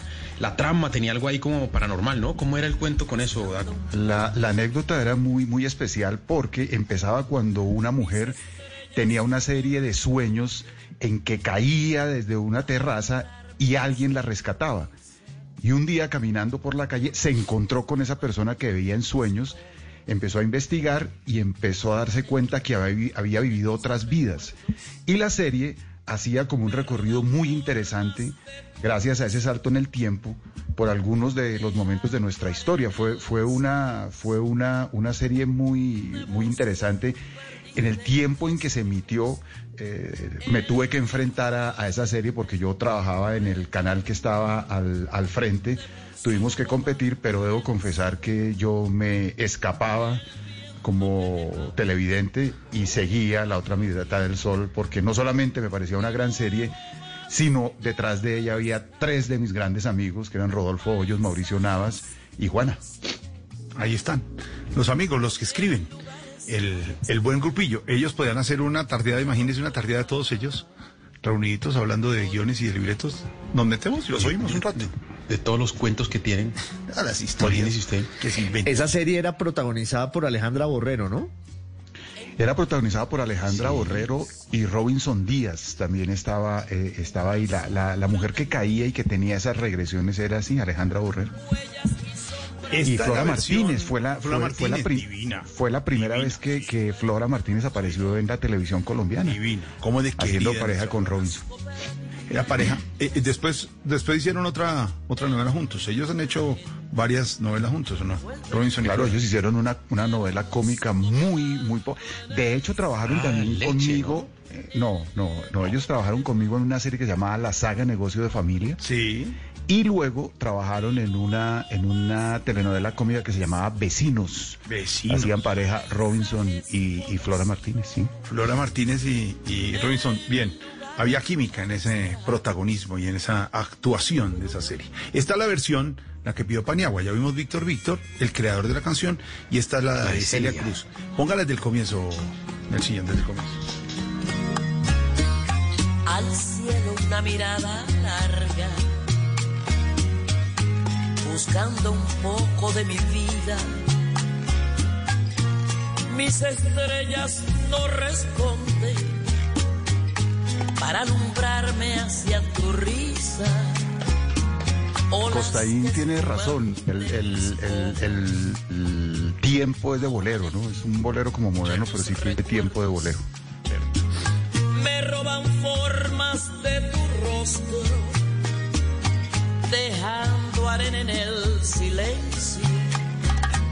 Te busco perdida entre sueños, ruido de la gente te envuelven en un velo. Te busco volando en el cielo, el viento te ha llevado como un pañuelo viejo. Y no Y No para sé, que dé... Dago. ¿Qué, qué hubo, Paniagua? Jorge, no, no- no sé, Dago, si exista una, una forma más certera de medir el éxito de un compositor, eh, no general, sino sobre una composición particular, que el número de versiones que se hagan Sobre. y, y las diferentes, y las difer- los- en los diferentes ritmos y, y- y- y los diferentes estilos que le puedan dar a un a una canción escrita por, por ese X compositor. Eh, y lo pregunto porque en el caso de esta canción son muchísimos los eh, eh, artistas y los músicos que se han animado a, a cantarlo eso a su estilo. Nos, nos contaba eh, Costaín por interno también que Chabuco tiene, tiene Por incluso su versión de esto, ¿verdad, Costaín? Es que, es que- Y es magnífica. Costaín, para que les dé envidia, lo hemos oído en vivo en reuniones a, a Chabuco con esta canción, ¿o no? Sí, ahí está. Es, es más, creo que llegó él con su guitarra aquí. A ver.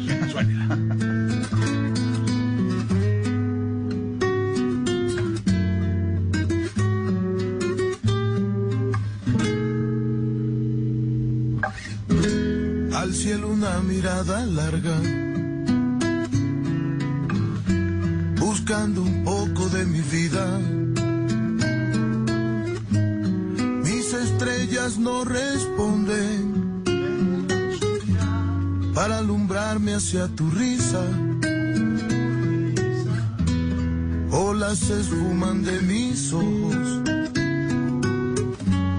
a una legión de tus recuerdos.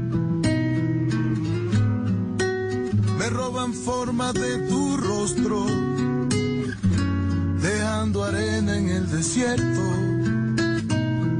Te busco, perdido entre sueños. Yo diría, eh, Costaín, que, que esa canción se deja cantar, ¿cierto? Se deja cantar. Se, Sí. deja, se deja llevar. Una delicia es por eso, ¿o no? Sí, además es que, eh, pues, todo el mundo como que tiene en el recuerdo las magníficas voces que la han interpretado. Entonces la gente se siente instalada en las voces que recuerda y cree que canta así. Y uno ya, pues, con trago en las fiestas, canta como Celia Cruz y como Chabuco sin problema. Claro, sin ningún inconveniente. El, bol- el bolero, el bolero es un género increíble porque siento que, como, que es como el género de los mismos cantantes, el género favorito de los cantantes. Muchos cantantes de, de otros géneros siempre terminan cayendo en la tentación de hacer un disco de boleros. Casi todos, desde por ejemplo Héctor Lavoe hizo un disco de boleros, Benny Moré hizo un disco de boleros, Gilberto Santa Rosa hizo un disco de boleros, El Puma hizo un disco de boleros. Siempre como que se incurre en esa tentación de hacer, de hacer un, un disco de boleros. Es un género que, que sin ser el más complejo, sí es un género muy, muy, muy, muy querido por los mismos cantantes. Hasta Pacheco, nuestro Pacheco, que es habitual de estas charlas, hizo un disco de, de boleros, de los ¿Sabe boleros quién hizo un disco de boleros que a usted le debe encantar y lo debe tener ahí atrás en la biblioteca? Luis Miguel. Tiene boleros. Tiene dos, ¿no? no creo que esté ahí. pensé que- no creo que- que... esté ahí. No, No lo ni- tiene, ¿no? Ni, el, ni Marc Anthony. No, que no, no. no, Marc no. CD de boleros. ¿Sabe qué canción tiene muchas, muchas versiones? Y ya les voy a contar la anécdota por qué. Esta, esta que interpreta muy bien Frank Sinatra.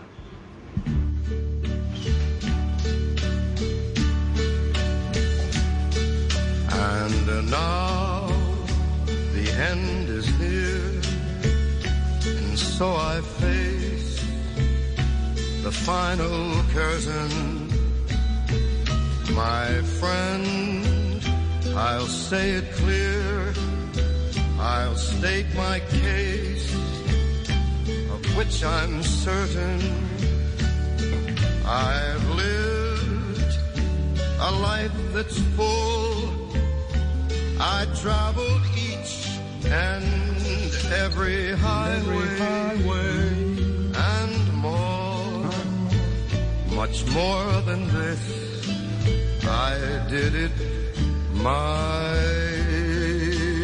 way. My Way, interpretada magistralmente por Frank Sinatra, es la adaptación de Paul Anka. Nos contaba algún día Juan Esteban Constaín de, de una de la canción francesa en el 67. Él adaptó en el 69 al inglés y ya después se volvió a mi manera en español, que Julio Iglesias, Vicente Fernández. Eh, entien- entiendo que son mil versiones y algún día, de, el momento en, en que- en que parte mi padre, yo dije, esa es la canción.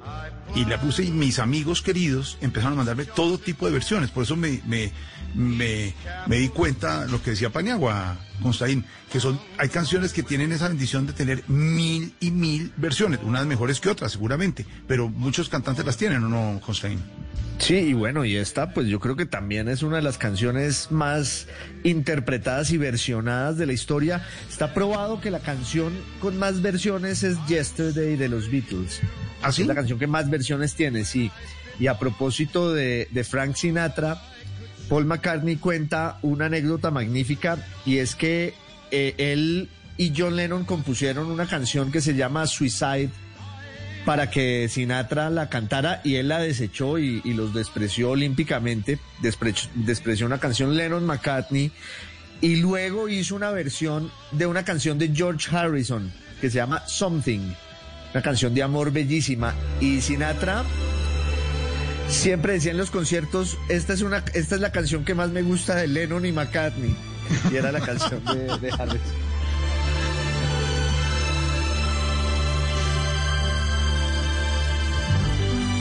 Something in the way she moves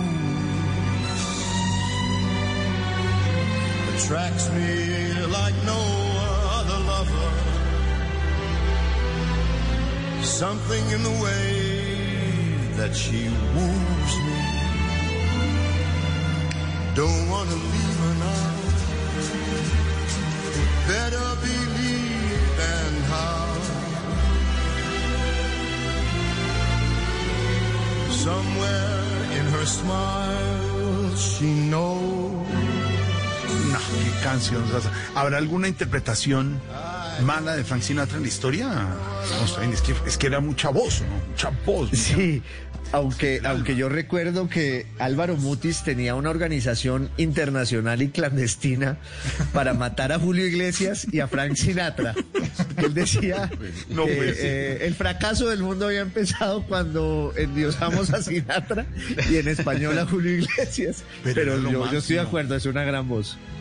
Óigame, por ejemplo, ya está buscando Garrita New York, New York. Entonces, todo el que aterriza en Manhattan, en el John F. Kennedy, llega a Manhattan, eh, pues entra y piensas en esa canción de New York, New York de Sinatra. Sí, no quiere que se la pongan en el avión, ¿no? Como el himno Como en el avión cuando va aterrizando. Sí, no quiere que se se- pasa por el Bar State. sí. sí.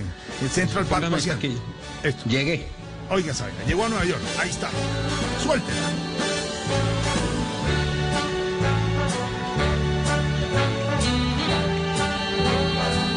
Start spreading the news.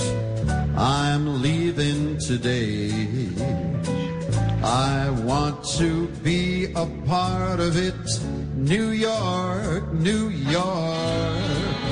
These vagabond shoes are longing to stray right through the very heart of it. New York, New York. I a, a mí me producen profunda rabia, producto por supuesto de la envidia, esta clase de cantantes que no hacen esfuerzo para cantar. O sea, Ninguno, ninguno. es como que como que podrían cantar mientras alzan un- un- una- el mercado. O sea, van alzando las bolsas del mercado que uno Sí, va ahogado por las escaleras y ellos normal. van cantando igualito. Les suena igual, no, no, no. Es como No el que que, hacer fuerza, como no dijimos un día con Esa canción, esa, esa, Ya. Esa canción le dio título a una película de Scorsese, New York, New York, con Robert De Niro y Liza Minnelli, que en, eh, que en la película la canta Liza Minnelli, y se supone, según la leyenda, que Robert De Niro se encerró siete meses, dedicado ocho horas a, a tocar saxo, por lo menos a aprender la digitación, para que durante la filmación pareciera que él estuviera tocando y estuviera muy cerca a cómo se hacía la digitación. Y, es una película que no fue muy exitosa en salas de cine, a mí personalmente me encanta, pero eso también me acuerda de cómo los actores italianos se burlaban mucho de De, Niro y de Pacino y de todos los actores del método.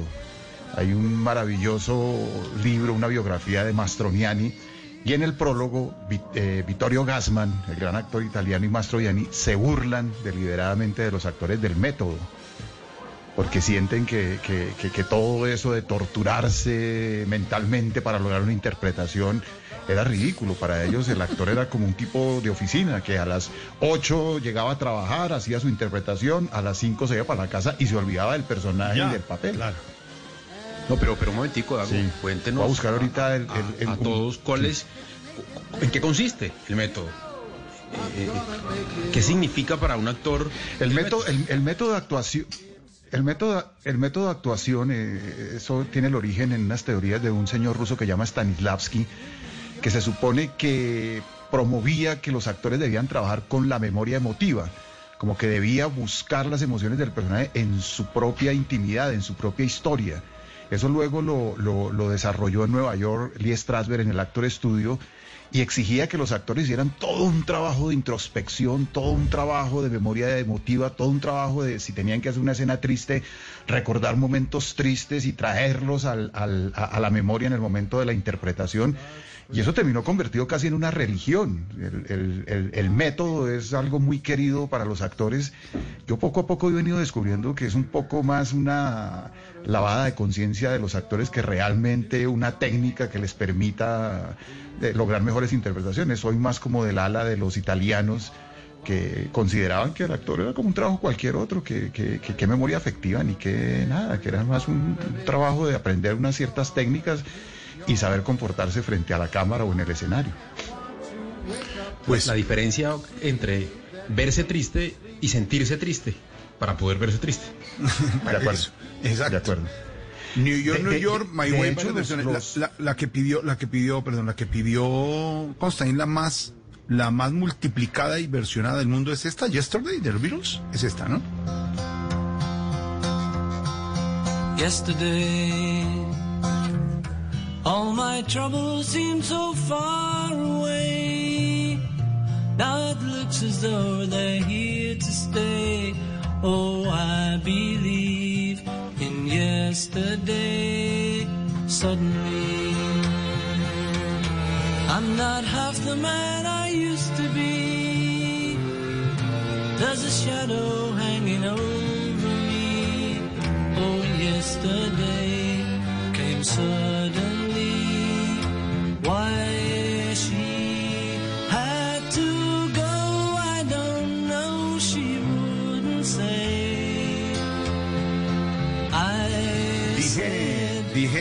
versionada, ¿no?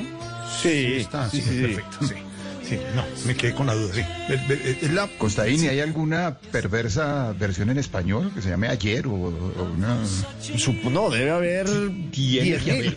Eh, es que, eh, insisto, esta es la canción ya pues con estadísticas probadamente más versionada en la historia. Es una canción además que Paul McCartney recibió como una revelación en un sueño.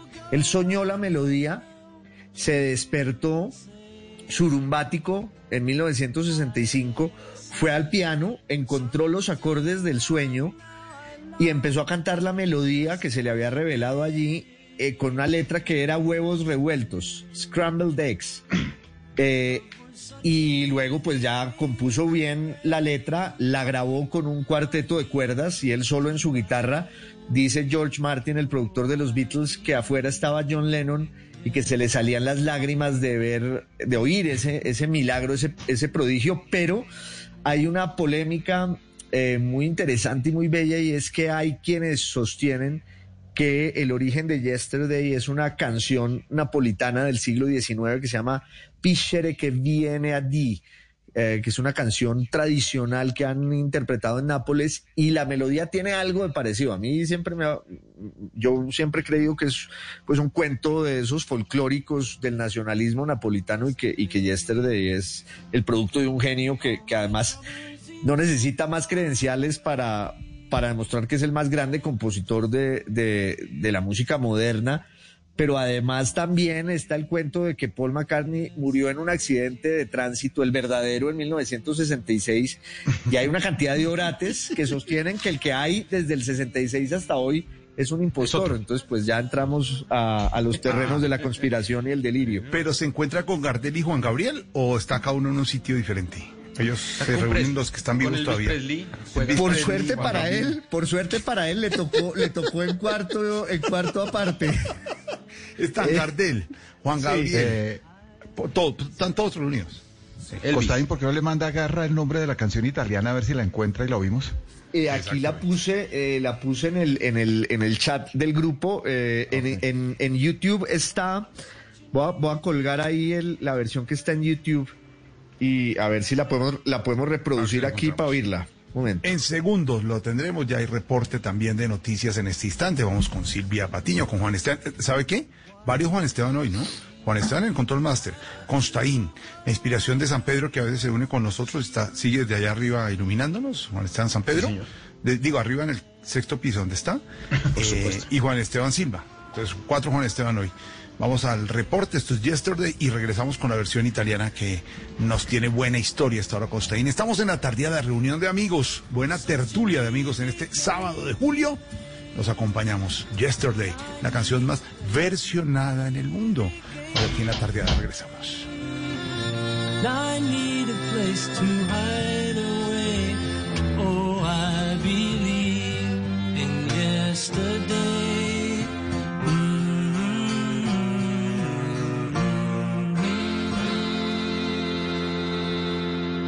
Ya regresamos a La Tardeada de Blue Radio. La noticia del momento en Blue Radio. A las 5.34 la noticia está con el reporte de COVID-19 hasta ahora con nuestra amiga y compañera Silvia Patiño, que se une a la tardeada también con la información, mi Silvia. Hola Jorge Alfredo, buenas tardes para usted, para todos los oyentes de la tardeada que están pasando esta tarde de sábado en muy buena compañía, pero les traigo noticias desafortunadamente no tan buenas. Las cifras de hoy de contagiados por COVID-19 son las siguientes. En el último reporte hay 8.560 nuevos casos de COVID-19, 228 personas muertas y un número de esas 228 muy alto para la capital del país. Hoy se procesaron 26.422 pruebas y hay en total 97.958 casos activos en Colombia. Vamos a ver las cifras en general. Ya Colombia sobrepasa los 190 mil casos de COVID-19. El total son 190 mil 700. Muertes, 6.516. Y esta es la parte buena, que también es importante contársela a todos nuestros oyentes, porque hay 85.836 recuperados por COVID-19.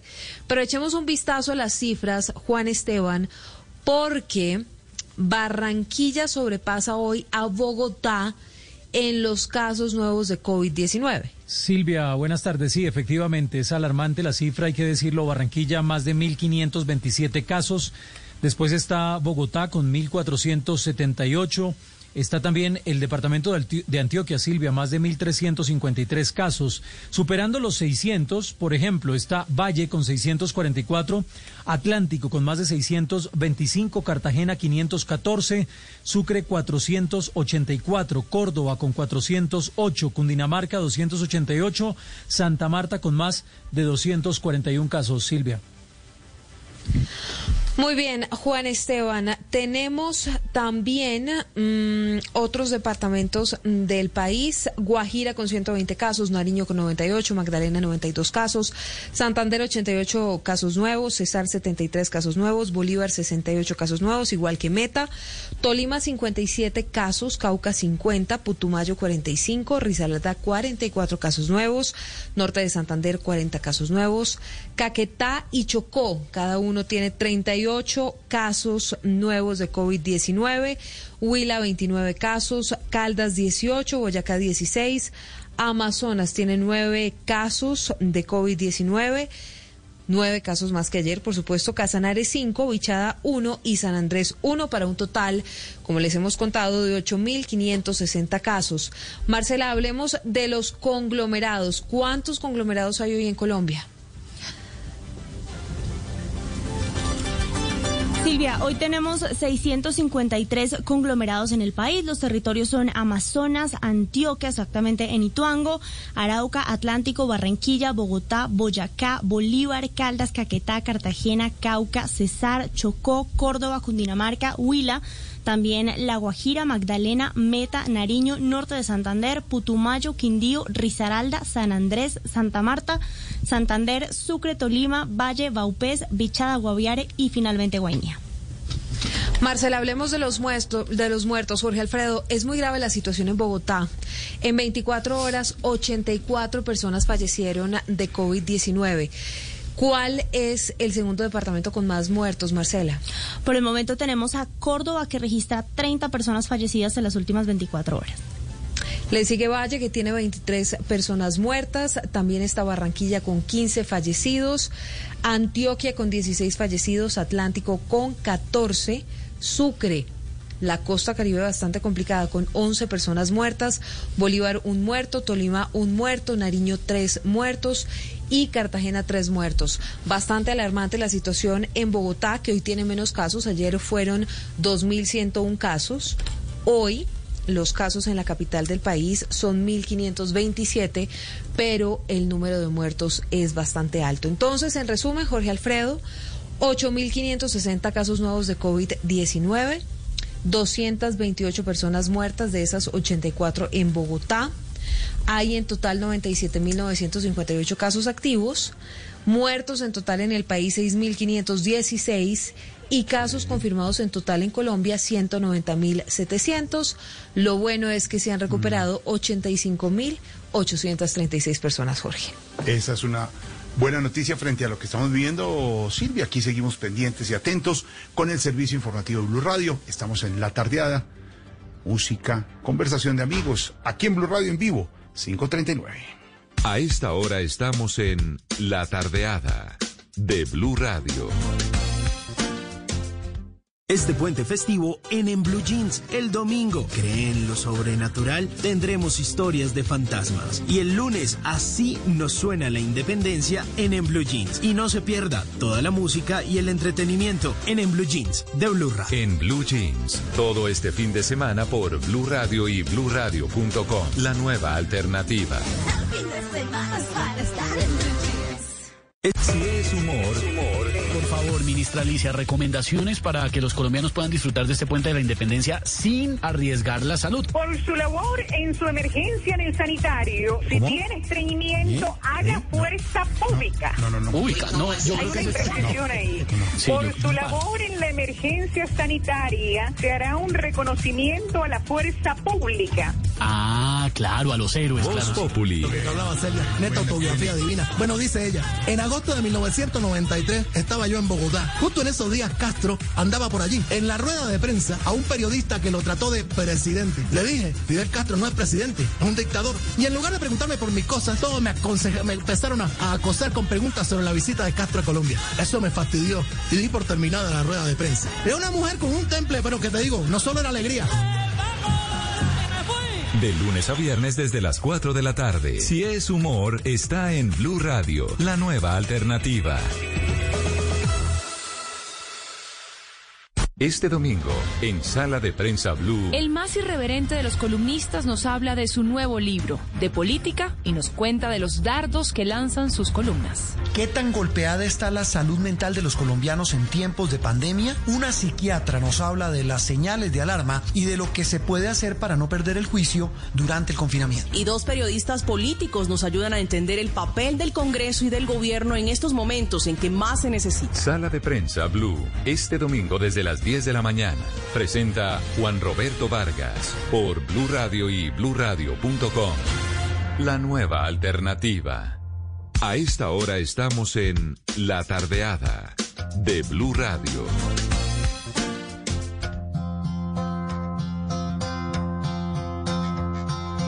Yesterday, all my troubles seem so far away. Now it looks as though they're here to stay. Oh, I believe in yesterday. Suddenly, I'm not half the man I used to be. There's a shadow hanging over me. Oh, yesterday came suddenly. Why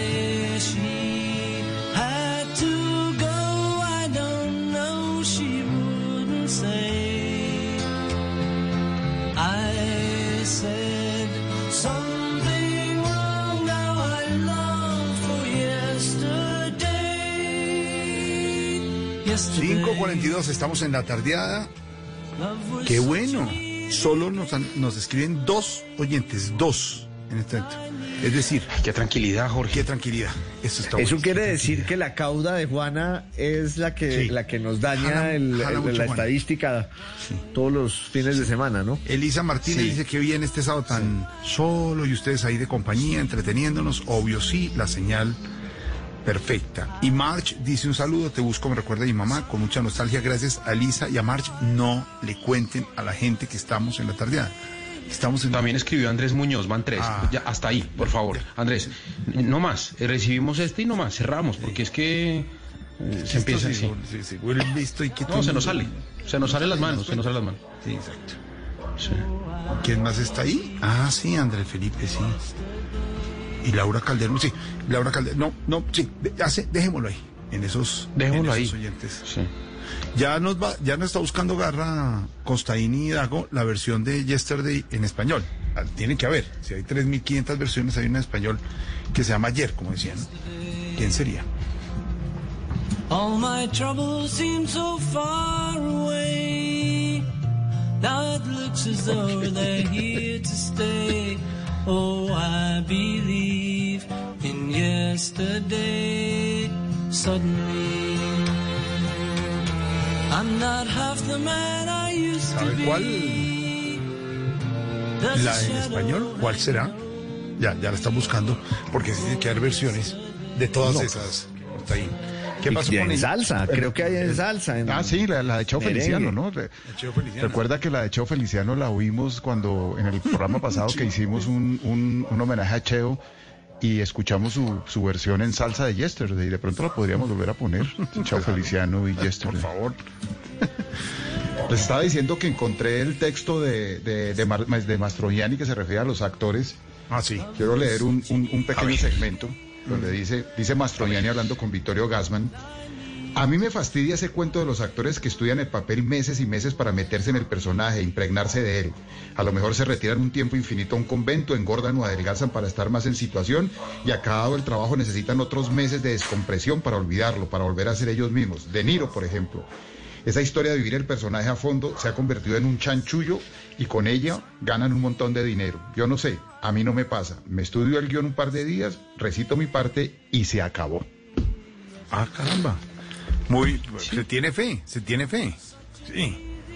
Sí, sí. No, y, y- y- además, y además usted mira las películas de Mastroianni, en estos días me, me- me he echado como un, un, un- recorderis de, de las películas de Fellini con Mastroianni, de la Dolce Vita, de ocho y medio, y, y son actuaciones memorables y, y sin tanto, sin tanto método, ¿no? ¿Y usted, y qué, lo y mismo. usted qué cree, Dago? ¿Que tiene que ser así o toca estudiarlo mucho el personaje? No, yo soy de la, de la opinión que tiene un maestro polaco, Pavel Nowicki, que es un maestro de teatro aquí, que dice que hay actores y hombres que actúan. Hay ciertos actores que no necesitan de ningún método porque tienen un talento absolutamente natural que no necesitan ningún tipo de, de academia ni de formación. Hay otros actores que no tienen ese talento natural y que necesitan de pronto sí echar mano de las, de las, de las, de las, de los sistemas de actuación. De hecho, el, creador del, del método, Stanislavski, creó el método porque no era muy buen actor, pero quería hacerlo. Y dijo, miércoles, no me voy a resignar a no poder hacer buenas interpretaciones y se inventó en todo este método. No sé, eh, Paniagua que quería ser actor y Costaín que lo fue. No fue Guriguri, pero estuvo con Guriguri. Eh, ¿Qué método utilizó? Primero Costaín y después eh, Paniagua. ¿Qué método utilizó Costaín? Bueno, no, yo quiero insistir en que, en que una de las escenas más aterradoras que vi en mi vida era al enano que se metía dentro de, de Guriguri repasar parlamento. Porque yo decía, pero el enano pues está en el disfraz, entonces eh, no, no tiene por qué actuar, pero el tipo, ese sí que tenía método, ese sí era Stanislavski de escuela y movía las manos y todo. Yo tuve una gran Pero la voz, ¿quién la maestra hacía, Costaín? la hacía eh, Moisés Angulo, que manejaba desde O sea, el afuera. tipo... con- Mm. O sea, el enano que se metía en el disfraz ni siquiera hacía la voz. O sea, él estudiaba parlamento, pero ni siquiera hacía la voz. Para actuar. No, el enano no hacía sino eh, darle forma al muñeco, pero uno llegaba y se lo encontraba en camisa esqueleto y calzoncillos, que entre otras, pues la escena ya es lo suficientemente estremecedora. y, y era, y era un señor divino que se llamaba Don José. y él era todo serio y, quería además, y, una de las cosas más tristes es que él buscaba interlocutores porque los actores siempre buscan repasar letra, como dicen ellos, con sus compañeros. Y este pobre enano iba y, buscaba a Teresa Gutiérrez que lo puteaba y, Jairo Camargo que lo sacaba volando del camerino. Entonces el, enano acababa conmigo y yo pues le ayudaba como sparring en, su parlamento, pero yo sí pensaba para mis adentros que este enano pues debería buscar como otro papel eh, un poco más visible, pero eh, en mi caso sí era Asita Madariaga de Mayarino, que venía de la formación del teatro español, y, yo siempre creí eh, que, una que no que era muy difícil aprender a actuar. Yo siempre creí como en el talento natural, y no lo digo pues en por mí, no, pero como televidente y como espectador yo decía, uno no puede aprender a hablar, el que a actuar, el que nació actuando bien, tiene ese, ese don y es muy difícil aprenderlo, pero en la vida he visto casos de gente que era pésima y que con trabajo y disciplina eh, se volvió extraordinaria. Entonces, eh, pues hay que confiar también en eso, ¿no?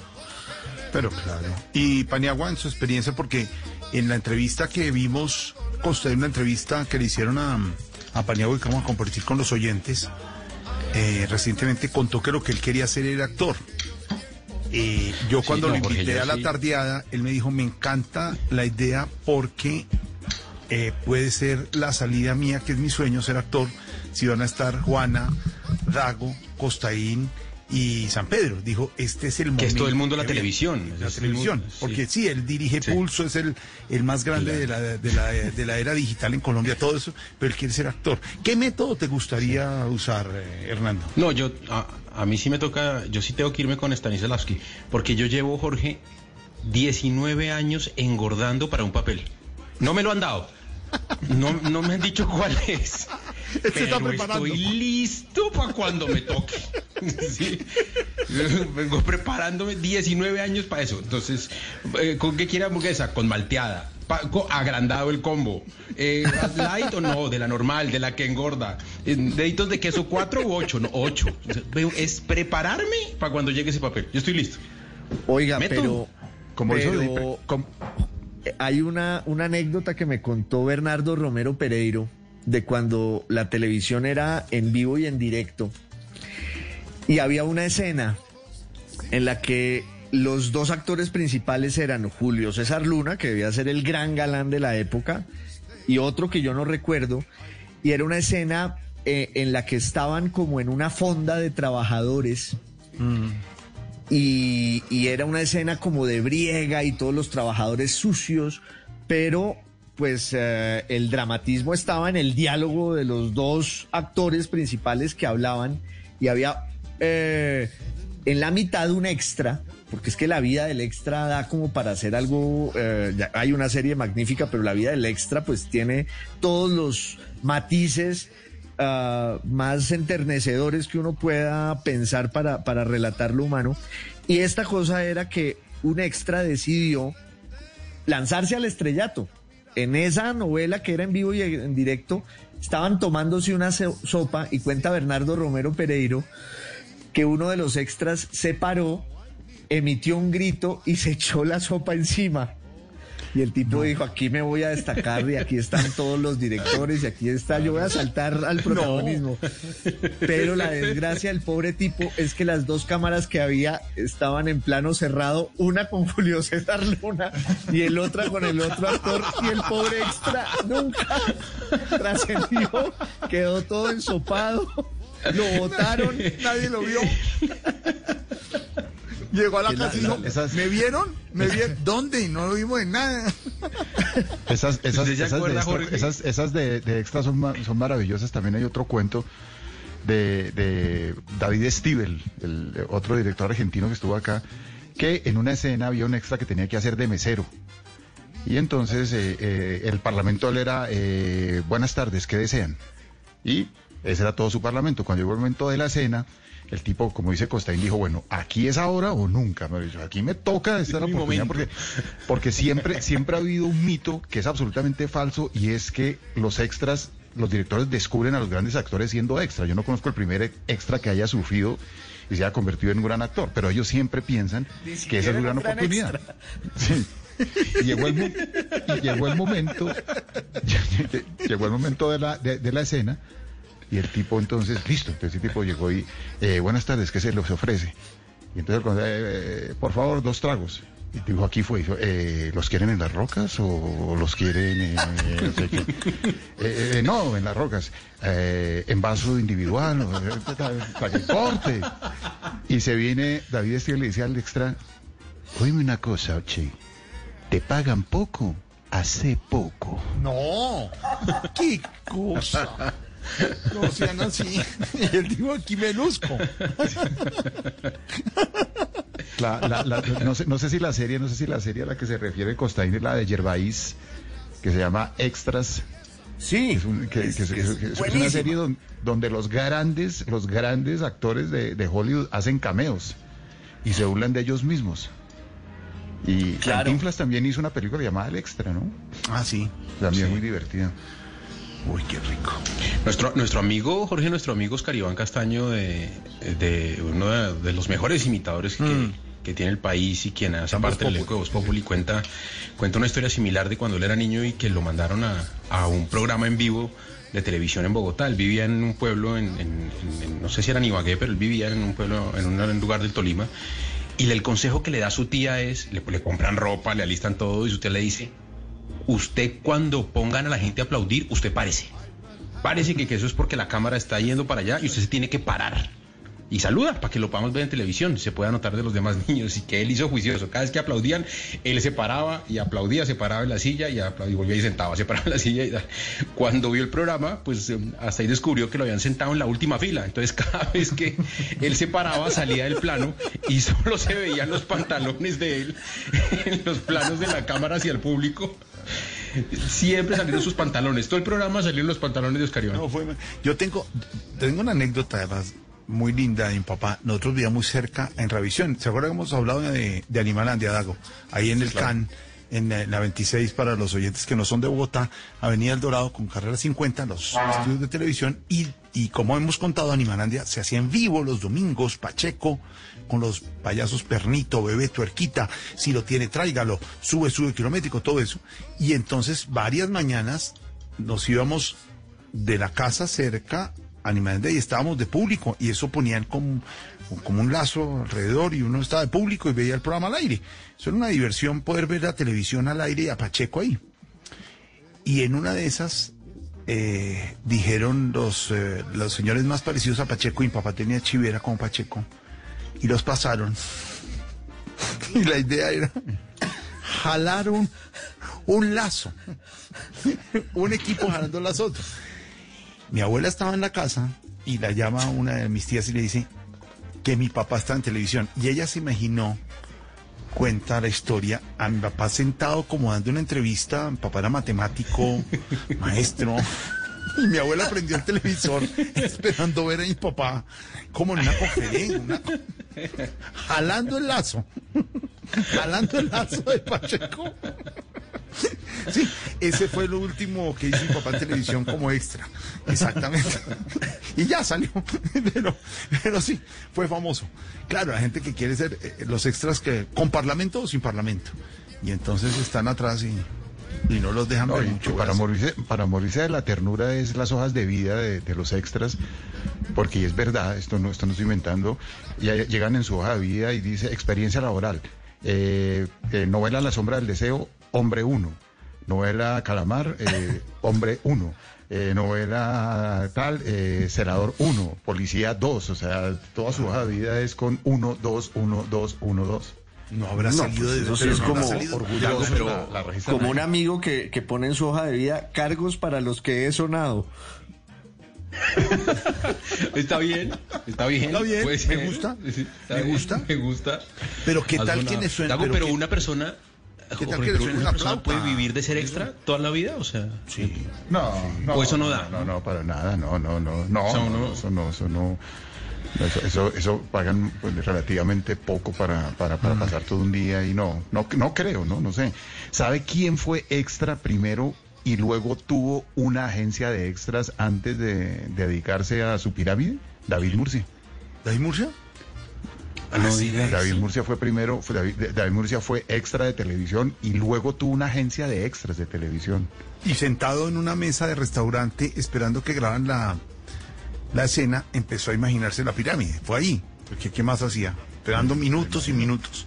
El extra. Pero además montó agencia de extras. O sea, usted como siéntese ahí no diga nada. A las dos horas contratado. Ahora, ¿cómo son de necesarios y de fundamentales, eh, Dago y, y compañeros, los extras en una película, en una novela, en una serie? Porque tienen que estar ahí, no pueden llamar la atención, pero tienen que estar ahí, ¿o no?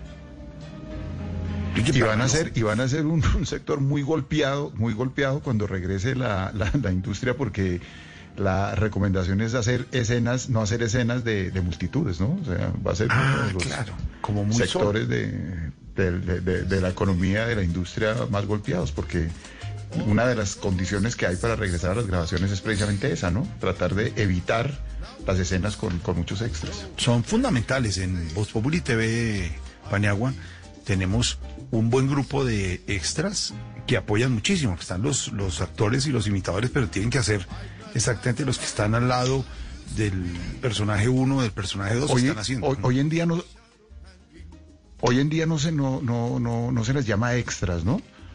Hoy en día el nombre que, que con el cual se le hace los contratos y al cual se le refiere es personal de apoyo. Personal de apoyo. Ya- A todo ya no personal dice- de ya- ya apoyo uno no de dice actuación". tráigame los extras, sino traiga por favor el personal de apoyo. personal de apoyo. A todo el personal de apoyo de actores en Colombia que también se ha visto golpeada esta industria, les enviamos un abrazo y un gran reconocimiento que son esenciales. Están los protagonistas en la mesa y los que están Oiga, atrás pero en el esa sería una, muy buena idea, Dago, de, de una serie, es que se mueren todos los actores de un país por algún cataclismo y solo sobreviven los extras y hay que hacer una producción multimillonaria Con solo extras. con solo Además, extras. Hacer la serie de Netflix de, de sobreviviente escogido, ¿cómo se llama? Paniagua. ¿Cómo hacemos? ¿Qué tendría que pasar para que, se, no sé, una infección en los polvos, una infección en el maquillaje? Con No. eso todos los de... ¿Cómo es una, una- infección en los polvos? No, no, no. no o, sé. o- o- o- o una revolución de los extras, un- una revolución de los extras, que los extras eh, secuestren y escondan a todos los actores para poder ellos asumir el... el- Para el poder rol. asumir, ¿se imagina? ¿Cómo se llama la serie El Paniagua? personal de apoyo, el personal de apoyo. El personal eh, de Netflix, la, El de- la de apoyo, del, sí. la del, eh, designado elegido, que, que el pobre, el pobre secretario de planeación lo dejan y no lo dejan ir el día de eh, del, del discurso del presidente y explota el Capitolio, se mueren todos y solo queda y queda el presidente, hombre. Gran serie de Netflix. Eh, Sería No, no eso. sé. Como dice, como dice Constantin, se murieron todos y quedan solo los extras y protagonizan lo que venga. Pues sí, sería la oportunidad, más o menos, Constantin, es darle la opción y la serie es por ahí. Sí, pero, pero tiene una cosa perversa y es que aún así no los dejan.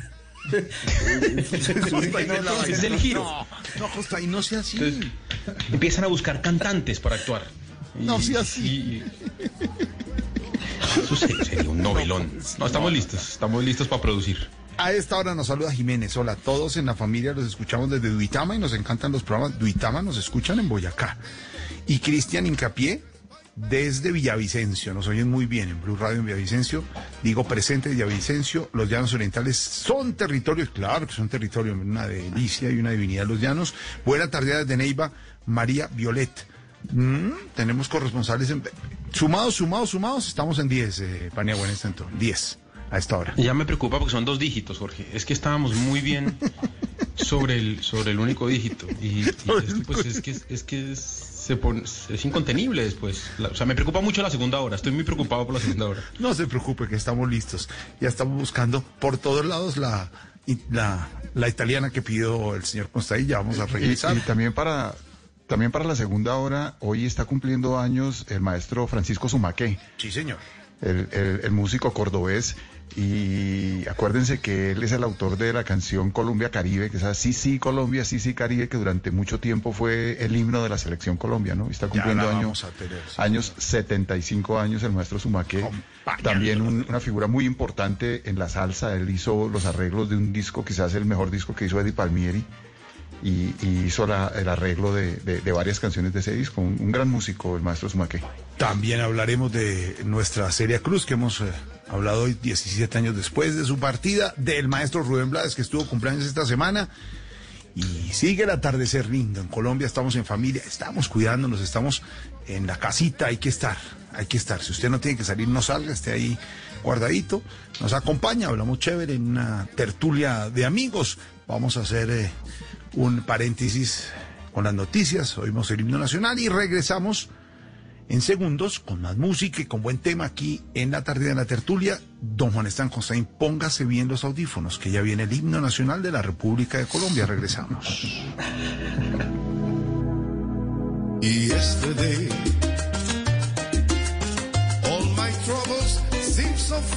away.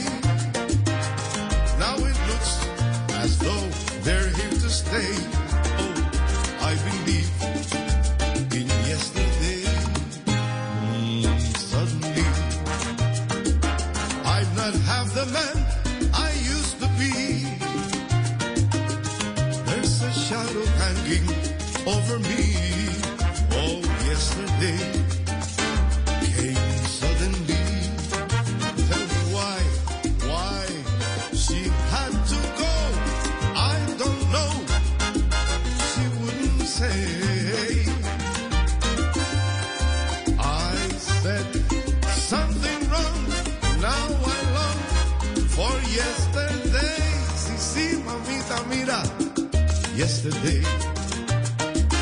Love was such an easy game to play. Now I need a place to hide away.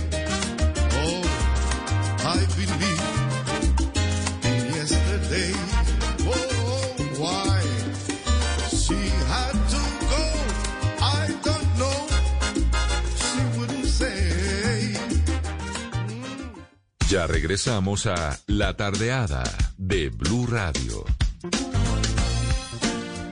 Este domingo en Encuentros Blue, la belleza y el emprendimiento con sentido social, lecturas para los olvidados, una cantadora tumaqueña que le pone calor a la vida, servicio social, siempre es necesario. Y mucho más en Encuentros Blue, para vivir bien, por Blue Radio y bluradio.com. Donde se vive, donde se siente, donde se comparte, donde se conoce, donde se sufre, donde se celebra. Todo sucede en El Estadio.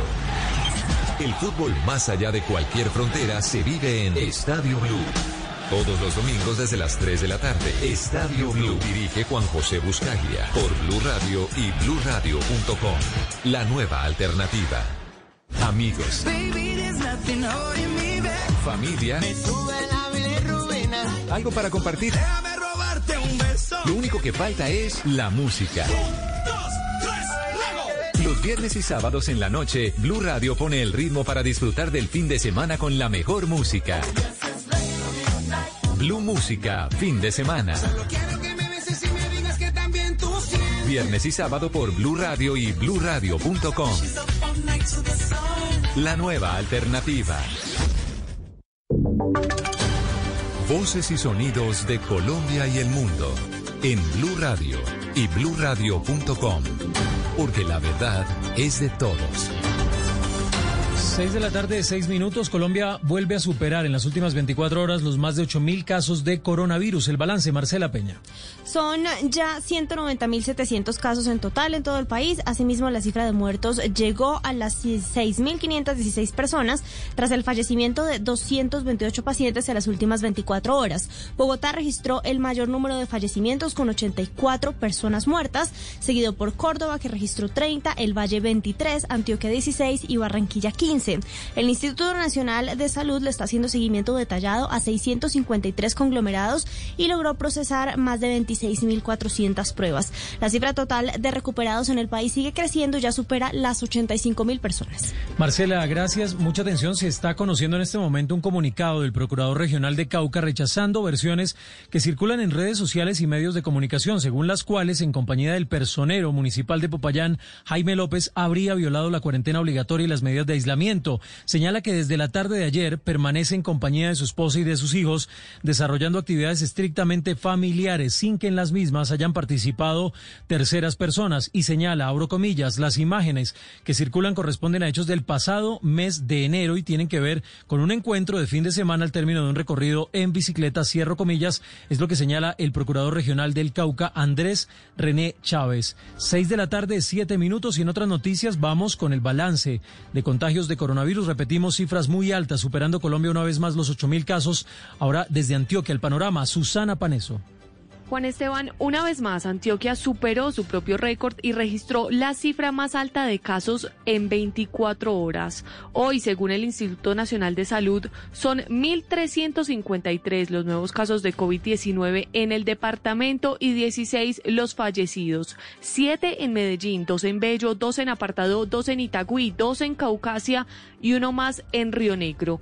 Así, el departamento de Antioquia llega a los 14.686 contagios y 182 fallecimientos. Y el gobernador de Córdoba confirmó más de 187 nuevos casos positivos de COVID-19. Tatiana Ruiz.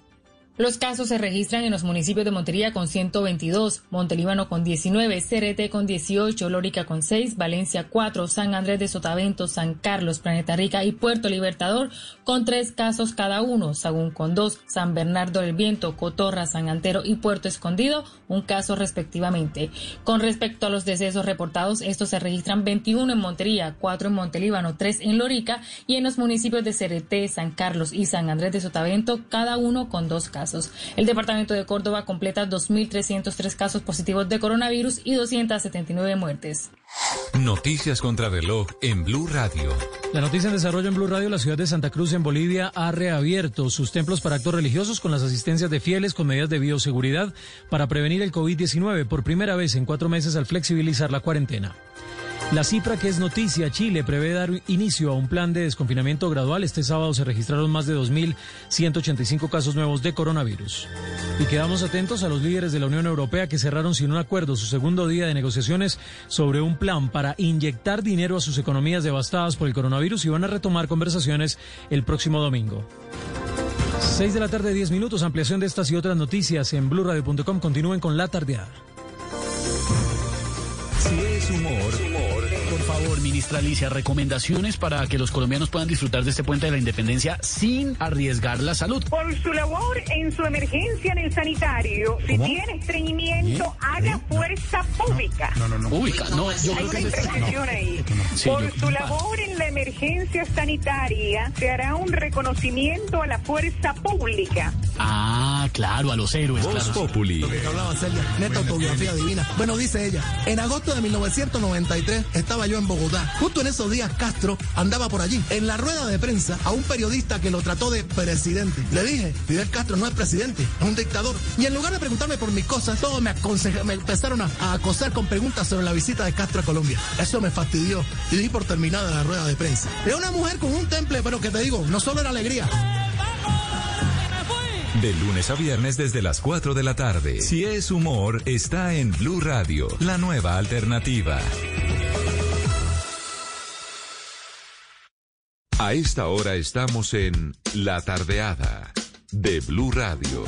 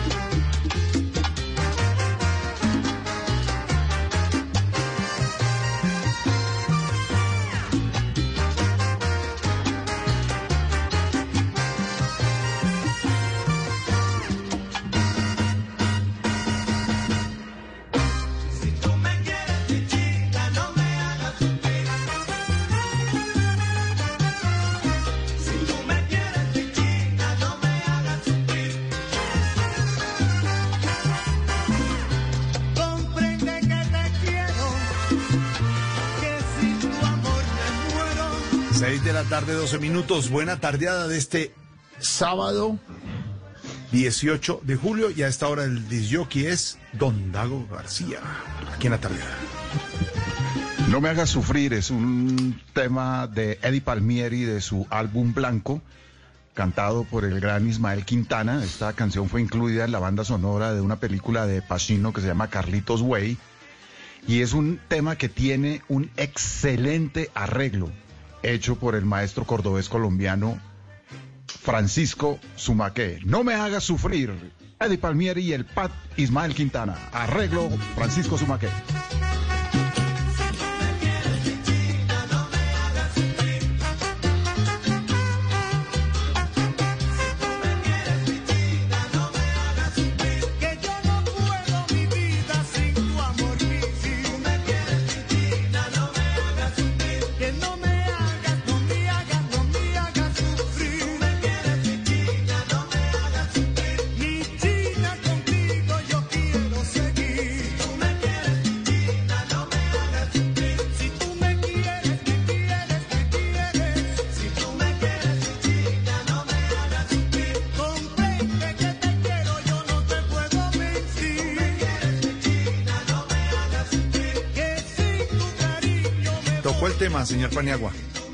No me haga sufrir. Ya sé para dónde va. Ya ¿Pa' sé dónde para va? dónde va. Para la, para la, la de rogadita, la música de la rogadita. De, que no, de que no lo es la- sí. De- de- de- la pedir perdón es, es como. eh, eh, pero, pero a ver, es que, es que, es que acá hay muchas vertientes, Jorge. Quiero, quiero entender. Hay- hay Se equivocó, le pillaron una vaina, vieron unos chats, dejó Facebook abierto y tal. O. O. O. O, o- o- o- o sencillamente ella dijo necesitamos un tiempo y él le dice no espere, pero no sea así. ¿Cuál de las dos es? Digamos, en, en una novela, señor Costaín, usted que lo sabe más, en una novela, dame un tiempo, dame tiempo que lo estoy pensando y pronto eso es, se acabó la cosa, ¿cierto? ¿O qué? Hay posibilidad de... Sí, no, en una novela y sobre todo en la vida real. Sí, tiene toda la razón Costaín. O sea, No, eso es lo peor. El tiempo es lo peor. La pérdida de tiempo es el acto más vil del desamor. Ya la vez pasada estábamos hablando de eso, porque es que eh, es prolongar a cuentagotas la agonía y, y el dolor, en vez de que quede clarísimo desde el principio que no hay ninguna posibilidad de que eso se componga. O sea, este, este no me haga sufrir, Jorge, es pedir cacao. ¿Esta es música para pedir cacao o Dago? Ah, Sí, música claro, para- claro. bueno, listo. Comprende Ya. que te quiero, yo no te puedo mentir, dice él. y- y- pero, pero, debió- pero debió haber hecho su cagada porque en algún momento dice que, que- que no lo vuelvo a hacer y que entonces eh, generalmente detrás de toda canción en que un hombre pide o, o- o reclama amor, generalmente hay una cagada detrás de- de- de- de- de- del hombre. De ¿no? ese mismo hombre. Eh, sí, el hombre no es tan espontáneo en, en- en sus manifestaciones eh, emocionales. Siempre algo raro hay detrás, algo, algo hay que sospechar, ¿no? Es decir, está confesando algún pecadillo y pide perdón y se arrodilla. Más o menos, más o menos, más o menos. Y, Dago, ¿cómo le va con Víctor Manuel? No, no, no es mi, no es de mis afectos. ¿Tampoco? eh, Víctor Manuel, el, el, can- el to- el canta es merengue, ¿no? O, o salsa, ¿no? No, Ah, él tiene, él tiene una que esta sí es la pedida de cacao máxima. Ahí me la tiene garra. Ponga, a ver, ojo a esto. Esto sí es pedir cacao. macho.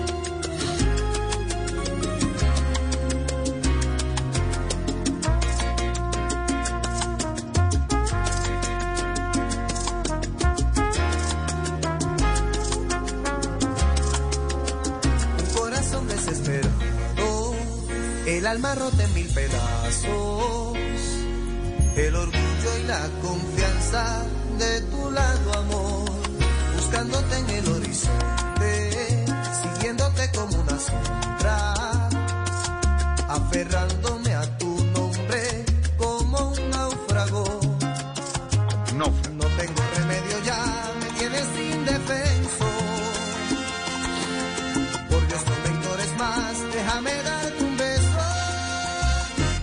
apiádate de mí, no seas así.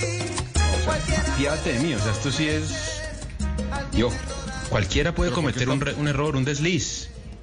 Pero porque estamos volviendo a los temas del, del despecho, porque no aprovechamos el... No, no, este no, no, no. no aprovechamos el, el cumpleaños del maestro Sumaque y nos metemos en, el tema del fútbol. ¿Qué tiene de Sumaqué? A ver. Ay. Pero esto uno, uno puede oír esto sin la camiseta de la selección. Ya- o sea, ya ¿esto es a- legal? Ya me lo pongo. Ya me lo Hay que ponérsela. No es legal.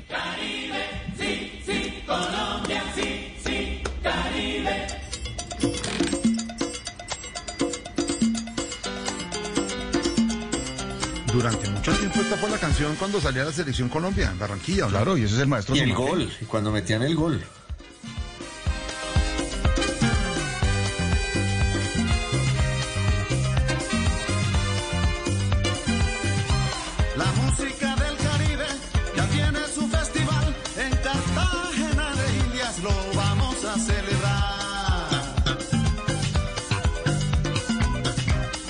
Llegan de todas partes. Y, y este tema originalmente fue eh, compuesto para el Festival de Música del Caribe de Cartagena. Fue como, como, como compuesto como una especie de himno para, para ese festival y por alguna razón creo que el que el que finalmente lo puso de moda como tema de la selección Colombia fue el Negro Perea. Él fue el como que empezó a, a- a- a- a ponerlo en sus transmisiones y se convirtió durante mucho tiempo en el himno de- de- de la selección. Esta, esta es la banda sonora, Dago, del fútbol de los 90, ¿no? Claro. Claro, O sea, Esta de hecho, Italia 90, claro. De hecho, hoy, hoy no sé si vieron en el Gol Caracol, repitieron el partido de, de la Copa América en Paraguay. Sí, señor, me lo vi todo. Colombia eh, ganó 3-0 y hubo un hecho bastante sui generis. Yo no sé si tiene precedentes y fueron los tres penaltis que se tiró Palermo. el Palermo, sí. partido. No tiene, no tiene precedentes, sobre todo porque son tres, que de hecho en este partido se erraron cuatro penales, no tres, porque uno lo erra Hamilton Ricard. Pero lo que es sin precedentes es que un mismo futbolista se tire tres penales en un partido. Y sobre Eh, todo Palermo. o sea, y sobre todo Palermo que hacía goles dormido. Y cuando fue a esa selección era, eh, eh, mejor dicho, el héroe, eh, era el 9 por excelencia del fútbol argentino. Eh, y también estaba viendo ese partido eh, recordando, uno, que esta es una muy buena, esa que vimos hoy fue una muy buena selección que no tenía ninguno de los históricos, era lo que en su momento considerábamos como la renovación, ¿no? Con- ya no estaban los laterales del Chonto y la, eso, la época post-pibe, post-tren, postino, eh, Leonel, y, mm, Barrabás y todos esos. Mm, y ahí es cuando empiezan a llegar eh, Ricard y Bonilla, que les estaba yendo muy bien en el Cali, eh, con Arley Betancourt, que es- eh, estaban volando en ese, en ese Cali, eh, y tenían un equipazo, pues, una cosa Es como importante, la- con Javier Álvarez, que era el técnico. Es como la selección transi- transición, Paniagua, como la Sí, transición. correcto, sí. Sí. Es la, la de transición. Sí, lo que pasa es que les tocó quitarse de encima el peso del éxito que sí habían tenido los mechudos, ¿no? Eh, Pero, que- que pero, sí había pero, sido- curiosa- pero curiosamente, Paniagua es la única selección que ha ganado algo. La que la- América. ganó la Copa América, claro. Que ganó la Copa América, que era la, la selección. La de- Copa América del de- 2001, sí señor. Claro, es la única selección que ha ganado algo en, en- en toda su historia, que ganó esa Copa América. Sonaba esta canción cuando, por ejemplo, Higuita hacía el escorpión. Así sonaba. Una bola abierta para que recupere Weiss. Weiss se queda con el esférico número 11. Levantó con Choco otra vez para Weiss. Weiss viene por el esférico sobre la marca. Se encuentra ahora Wilson Pérez. Abre la pelota. Prueba por la pelota al marco. La sacó Higuita en una locura. Una maniobra increíble. Esa bola estaba en el fondo y no me diga más. Ahí estaba. Y sonaba. Era, era tan la renovación de esta selección, Jorge, que hay una anécdota que, que cuentan eh, algunos de sus futbolistas y o- omiten nombres sobre los personajes, pero eh, eh, uno de esta generación, eh, de esta generación del Totono, de, de Arley, viajaba por primera vez con la selección Colombia a un partido internacional y viajaba de la mano de esos veteranos, de esos veteranos como, como, como Higuita, como el Pibe, como Leonel. Y cuenta eh, eh, uno de estos veteranos que ese nuevo todos los días iba al hotel, todos los días iba eh, a, su, a, la habitación de hotel del veterano a pedirle el baño prestado. ¿Me presta su baño, por favor? ¿Me presta su baño? Sí, claro, sí. Como a, la tercera le dijo, pero hermano, ¿cuál es la vaina? Use su baño. Él le dice, no, es que el mío está dañado. Digo, ¿cómo va a estar dañado? Sí, el mío tiene un letrero encima, un, papel encima del inodoro y no se puede usar. Le dice, no, es que está esterilizado. Todos los baños tienen eso. Usted lo rompe y lo usa. No, prueba de que ellos nunca habían tenido una experiencia de ese tipo. De hotel de... No puede ser. De hotel de esos, ¿no? Otro cuenta que encontraron, que encontró a su que, que le decía o- otra corta era que uno de estos nuevos le decía a uno de estos veteranos, oiga, muy bonito este hotel, pero qué baño tan incómodo uno bañándose ahí con esa agüita que sale tan bajita, toca como echarse el agua con un con la mano. Y su, y su compañero le decía, no, es que usted le jala, porque era latina, usted le jala el, el- sifoncito que tiene arriba y el agua sale de la ducha. Era todo un, un- montón, una generación de futbolistas que eran muy locales, muy, muy local. Y, y lo fueron porque tampoco, salvo Iván Ramiro Córdoba, ninguno tuvo mayor figuración internacional. Un poco calero, el difunto calero, pero, pero, pero no, no pasó como con los anteriores o con los posteriores que tuvieron buena figuración en, en Europa. En esta selección el único fue Iván Darío, eh, Iván Darío, Iván Ramiro. Iván, Iván Iván Darío Córdoba. Sí, sí. Y tampoco Pues ahí están muchos que se quedaron. selección. Sí, y, y esos jugadores de la selección argentina tampoco tuvieron buen buen performance en, en, en Europa, salvo Simeone, porque Palermo fracasó en, en, en España En el Villarreal. Y Riquelme Sí. también. Lo que pasa es que Riquelme esa no- no- selección... no, no dio pie. por, por alguna razón esa selección argentina no era la del gusto del técnico. Esa, esa selección argentina fue una rareza en esa Copa América porque eran una cantidad de jugadores de Boca que estaban ganando todo en el Campeonato Argentino y en la Copa Libertadores y el público pedía que los convocaran y Bielsa no los convocó casi nunca porque Bielsa tenía los suyos.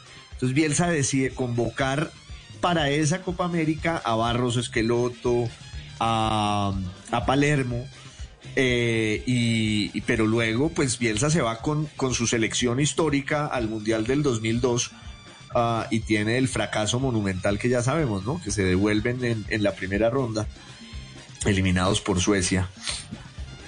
Que de hecho, de hecho es una, es una, sí, es una buena coincidencia el, el- el partido um, de hoy que transmitió el canal Caracol porque justo eh, ayer Bielsa se corona campeón de la segunda división en Inglaterra y es casi el primer título que consigue en décadas. O sea, él desde que quedó campeón por allá con Newell's no ganaba nada. Todo el mundo lo elogia y dicen que es un genio y dicen que es muy inteligente y todo, pero ganar, ganar, ganar, nunca.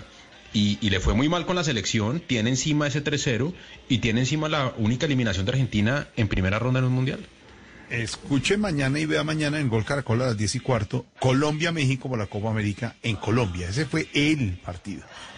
Ese fue en el el Campín, cual- Jorge. En Campín, sí, que, señor. que entre otras por darnos las de, de refinados en la final pues en el en el campín de la de una Copa América además muy polémica porque acuérdense que Argentina no vino y Sí, en fin el contexto era muy particular pero hubo un espectáculo de paracaidistas ¿se acuerdan?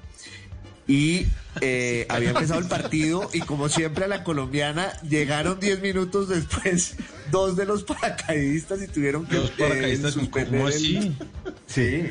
Se- eh, cayeron después como cuando el Cafir pasó más tarde de la firma de La Paz en Cartagena. Que era el mismo organizador.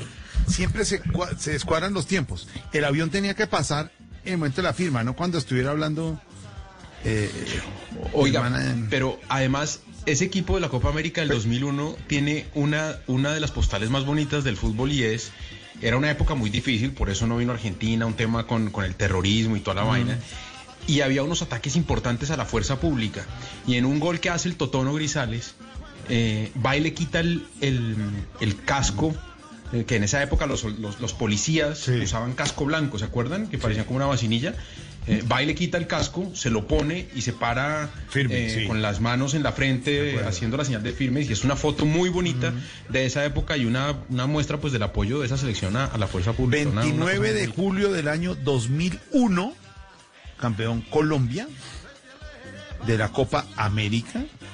que puede ser después Paniagua de la fecha que celebramos esta semana los santafereños, la más importante en Colombia. La primera, la primera... Es pro, la primera es el 12 de julio del septiembre. 2012, sí, sí. Sí. que- digamos, esa es la primera, digamos, de, puede haber fechas importantes, 20 de julio, 7 de agosto, sí, seguramente, No, no, pero la, la 12 de esta julio. semana, la séptima estrella de, de Independencia de Santa Fe es lo más importante. Y después esa de, del 29 de julio. Es que es el único título que tenemos encima, Jorge. Es el único título que tenemos encima. O sea, centro de Iván López Lich. Cabezazo Iván Ramiro Córdoba. Además, o sea, está. tira al centro un lateral derecho, cabecea un defensa central. De vainas, hermano. Y ahí nos quedamos. Nos quedamos con esta del, eh, del maestro... eh, del Sumaqué. maestro Sumaqué. Sumaqué. Y esto he ido transformando para llegar a esta música con la que celebramos hoy con la selección Colombia y la seguimos apoyando esta.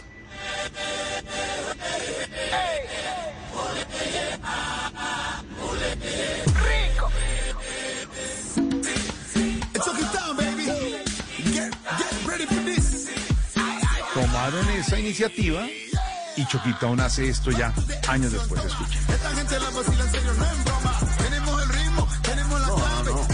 Cayó la sal. No vamos a ir al mundial. No, no sea así, Costaín. Qué susto, Dios mío.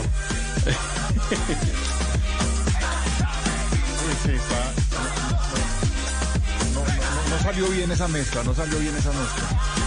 Bueno, pero le tengo la de Cali y Dandy, a ver si le suena. Esta, que es gol. Estamos melos. Bueno, ¿no? si Chucky Podés elegir correr solo eh, o trabajar en equipo y llegar lejos. ¿Qué decidís? Y si ganas, te van a apretar tan fuerte que vas a querer llorar. Para el cielo, ya somos más fuertes, 50 millones lo sienten, ya son 15 años, sufrimos, lloramos, hoy cambia la historia y me toca, las piernas me ruegan que no, pero el alma me ordena que sí, para esto nací, el mundo va a ver que por ti yo me muero, Colombia es mi patria, te quiero, no importa la historia, mañana la escribo de nuevo y el fútbol ya no será un juego, será la esperanza, Brasil es el sueño de un pueblo y en mis venas correrá fuego, persigo el balón con las manos en el corazón y asustado me mira el portero, las manos al sol y mi piel un impacto certero, yeah.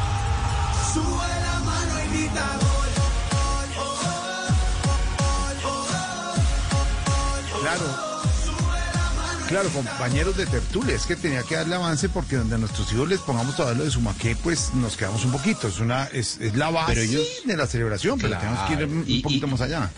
Sí. Y sí cambia el ritmo y sí, sí es distinto a su maqueta y tal, pero, pero ¿será que existe alguna que, que se identifique más con el fútbol de ahora o con, o con la selección reciente que la que nos enseñó a bailar Armero? Que- que- Ah. ¿En Brasil? ¿En Brasil? Claro. Esto, esto, pilas. No fue pensado para la selección, pero esta es música de, gol. De acuerdo. Esta, esta- esta salida natural, Constaina, natural. Sí, de acuerdo.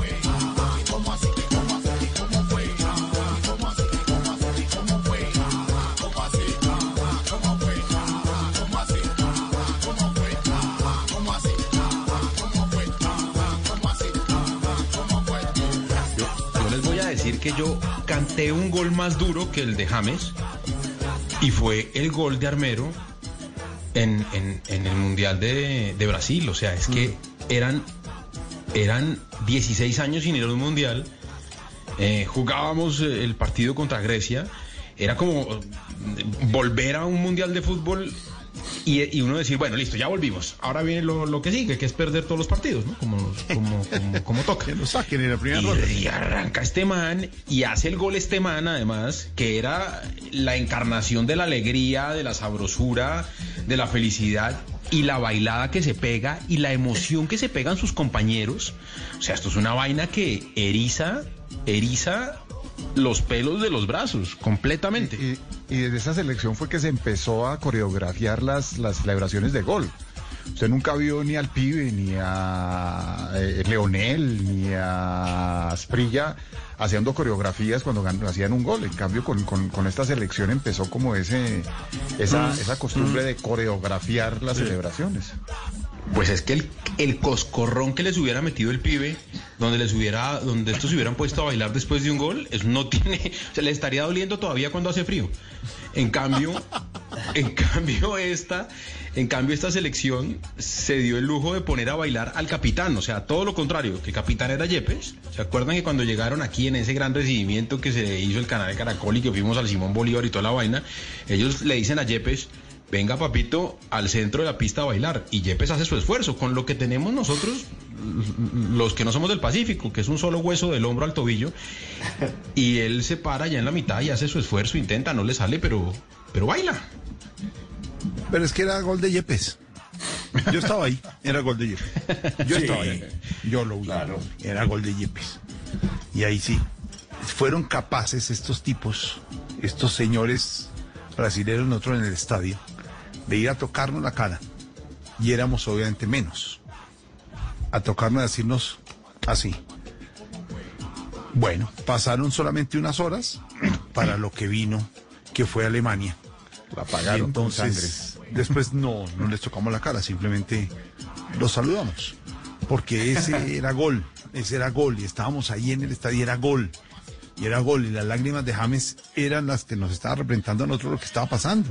Porque era toda la ilusión y la esperanza, pero pues ellos eran los pentacampeones, eran lo mejor. Anfitriones. Anfitriones. Eh, yo adoro a, a Peckerman y me parece que es, si no el mejor, uno de los mejores técnicos de América. Me parece un gran técnico, pero tiene la particularidad de que en los partidos trascendentales es muy timorato. Y yo creo que ese partido ha debido plantearlo con la misma agresividad con que le jugó a Uruguay, que Colombia, entre otras, siempre ha tenido más miedo a Uruguay que a Brasil. Y, les ganamos muy bien y, y habríamos podido jugar con menos miedo, aunque yo sé que es muy difícil, pues con el local, con Brasil en un mundial, pero, pero quedar dependiendo de, de ese albur de que era gol de Yepes, pues es obvio que no nos lo iban a dar nunca, ¿no? Seguro, seguro. Y, y- y ese equipo, y estoy de acuerdo, ese equipo le hubiera podido, ese, ese equipo hubiera podido pasar por encima de Brasil si hubiera habido un poquito más de voluntad, pero sí siempre nos, nos, nos pesa un poquito ahí el, el, el- el complejo, ¿no? Todavía, Sí, todavía. sí, sí, sí. jugadores en, en- en- en Europa. Y fíjese que luego Alemania desnudó todas, todas las falencias de ese equipo. Y de esa maldición que tienen los brasileros de no poder salir campeones en Maracaná, ¿no? Como les pasó en el 50 también con Uruguay. La otra es que anda Es suelto, que- anda, eh, pongan, anda suelto un tigre de catamarán también. de- de- está, está buena también. está Que eso. El tigre. Tus goles son promesas que hacen palpitar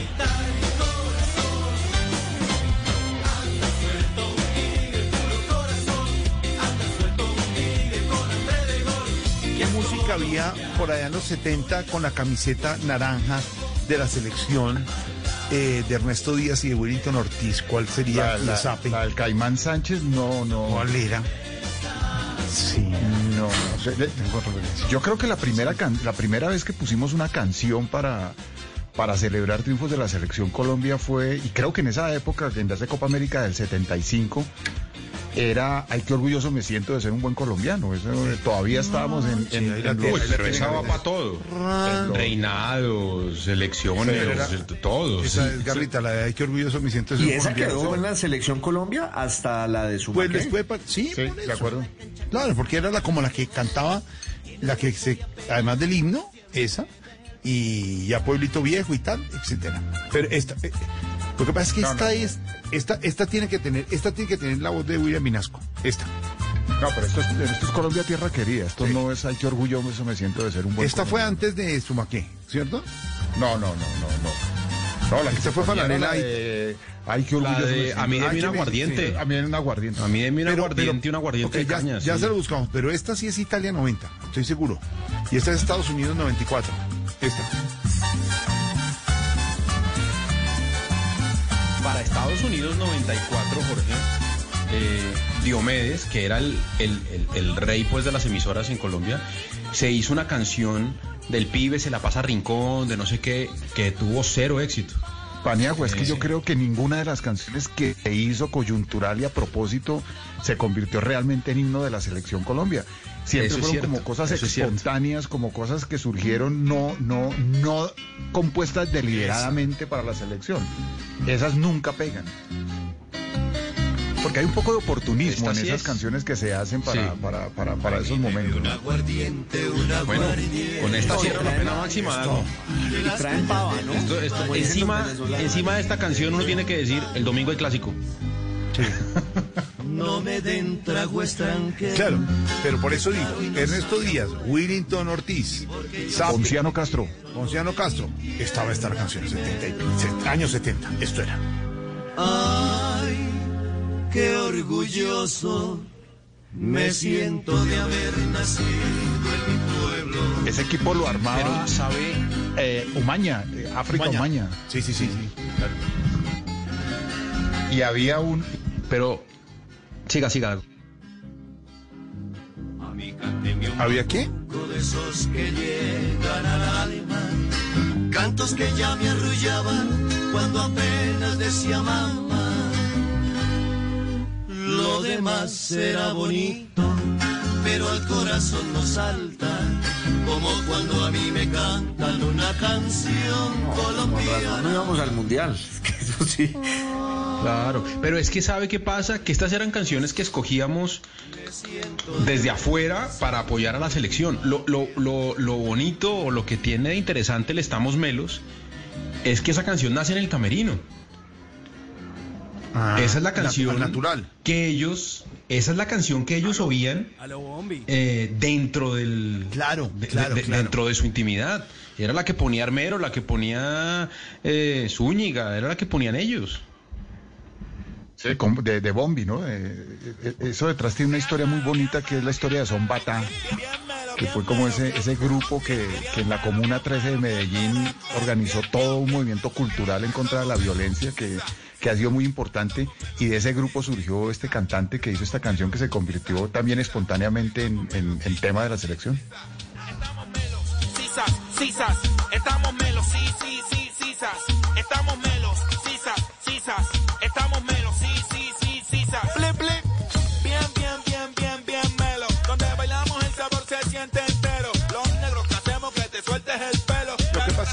Que era difícil hacerle una canción a esa camiseta naranja con la franja esa. Era complicado. Ya después se transformó. sí, esa ya naranja que- con el escudo. Sí. Pero esas canciones son rarísimas. Fíjese, por ejemplo, eh, los mexicanos que cantan es El Cielito Lindo.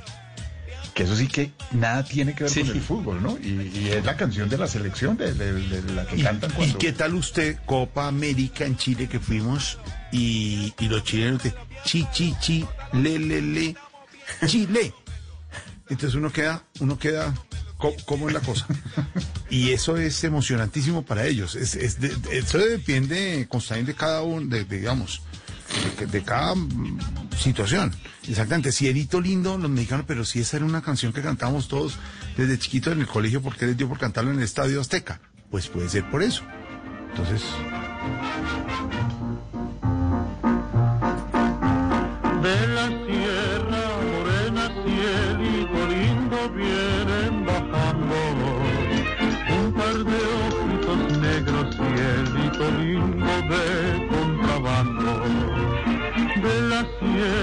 morena, cielito lindo, vienen bajando un par de ojitos sí, pero es como, es como la tradición y, la, y como la identidad, me imagino. Es por eso, ¿no? Sí. Durante muchos años la canción del Deportivo Cali fue el Pachito el Che.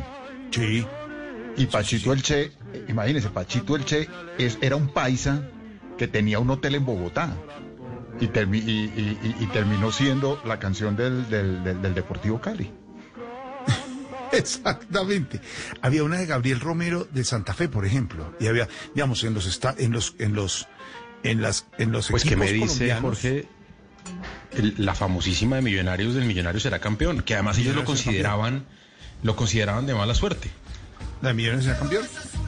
Esta. Sí, No, esto No, no, no, esta no, esta es la que estas ponen- nuevas cosas esta que se inventaron lo de... No, y no nos Sí, pongas eso a nosotros, horrible, Garra, no, no pongas no. No, Garra, y ese No, humero. no, Garra, no, y ya. ese humero ver. allá en la No, cabina, no. No, no, no, Sí, no, no. Respeten, por favor. eso. Respeten. No quite eso, respete.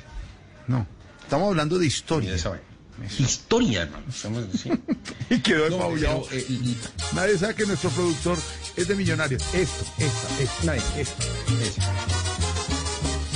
Millonario será campeón, se lo puedo asegurar. Nadie nos puede negar que ahora vamos a ganar. Nuestro equipo les ganará, nadie lo puede vencer.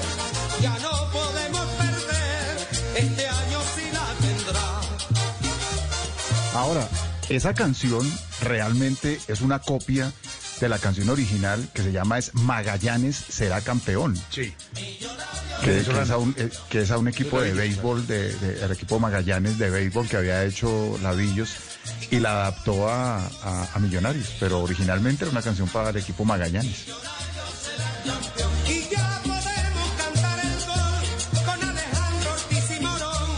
Morón.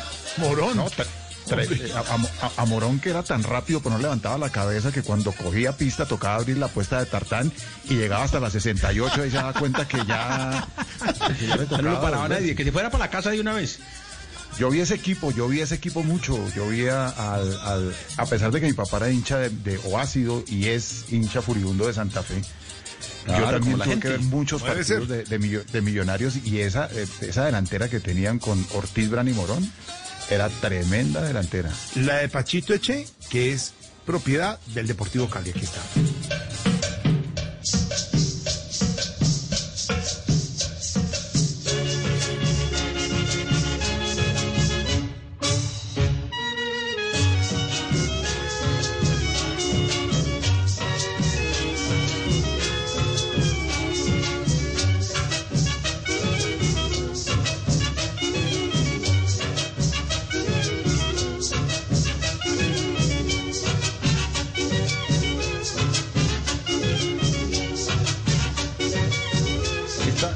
De quién es, Jorge?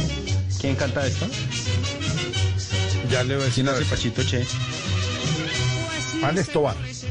Oiga. Que hay un señor de talento y razón, inteligente, despierto y gentil, siempre al corazón. Ya lo voy a decir. Es Deportivo Cali.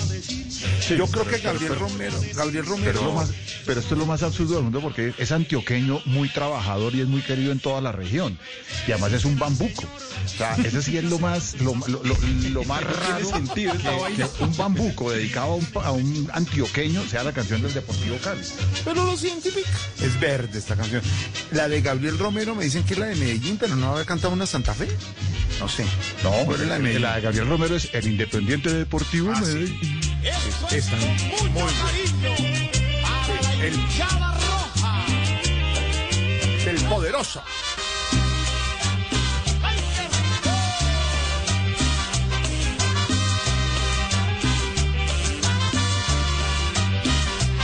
El Deportivo Independiente Medellín es de nuestra tierra una tradición.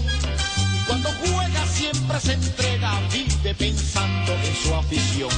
Cuando el poderoso sale a jugar, siento en el alma una emoción.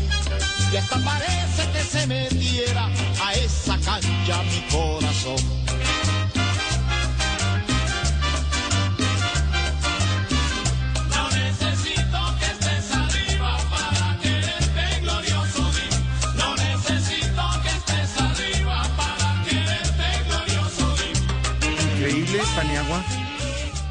Que Diego Garra, nuestro productor, no nos ha puesto una canción de Santa Fe. Es increíble. No, pero además tengo Es que, increíble. antes de irnos a Santa Fe, No, que igual pues no, es podemos increíble. hacer todo un día entero. Es increíble. La manipulación de, la manipulación de.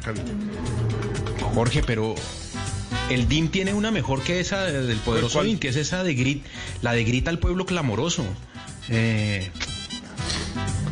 ay, grita al pueblo clamoroso, viva el DIM el poderoso, una cosa así, es, es, Ah, es un- eso. una canción sota además, es- o sea, son ganas de bailar. radio que nadie puede faltar. Santa Fe salta a la cancha con las ganas de triunfar y una hinchada que lo espera, bien alegre para cantar. Y como dice.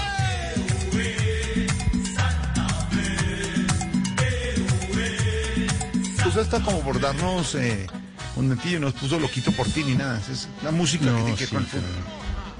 Así por ti, ¿no? Ese, ese, ese, ese, ese también es rarísimo. El, pues, ¿El loquito por ah, ti? No, no, no es compuesta para, para, para el equipo, pero termina convirtiéndose en el, himno. En himno, sí. No, pero toca la original. Porque es que esta. esta- Es Pastor esta- López, ¿no? Loquito por ti. Sí. Esta es la adaptación. Esta es la adaptación.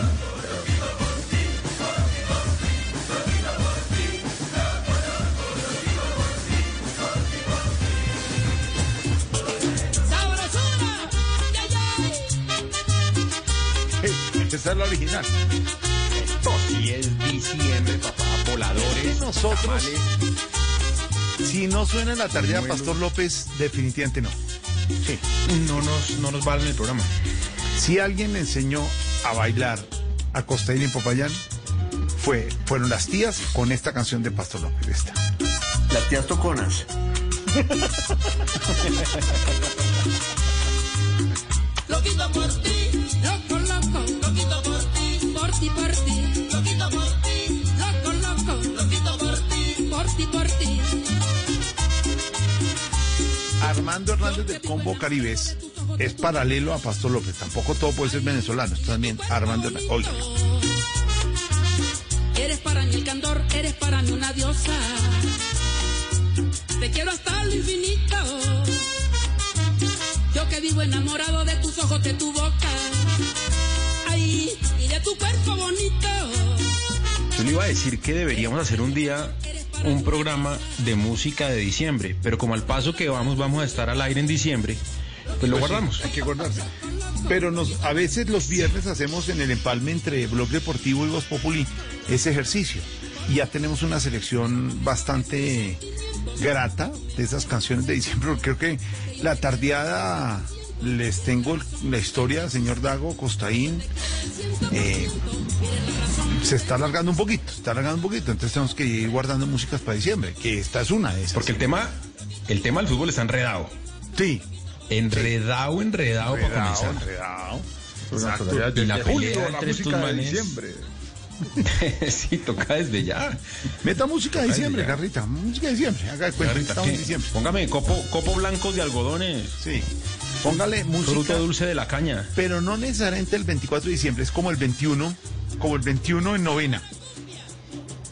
Antes, usted, usted se empieza, usted empieza como a.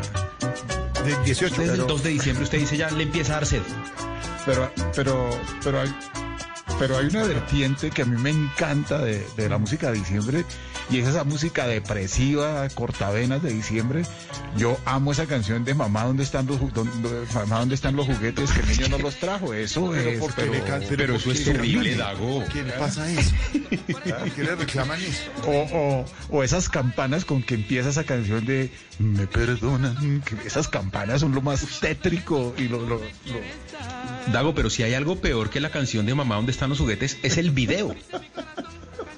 Porque es un niño que se levanta y no encuentra nada.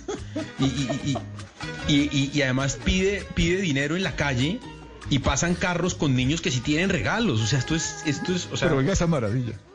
a ver.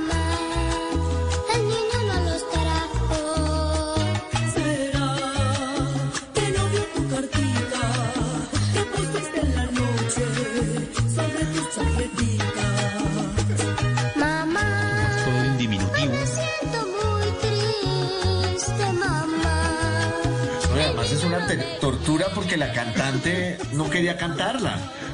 Y la obligaron. Nadie quería cantar, ni el niño, ni nadie. Mi amor, O sea, lo que, lo que hay detrás de esto es una tragedia. mi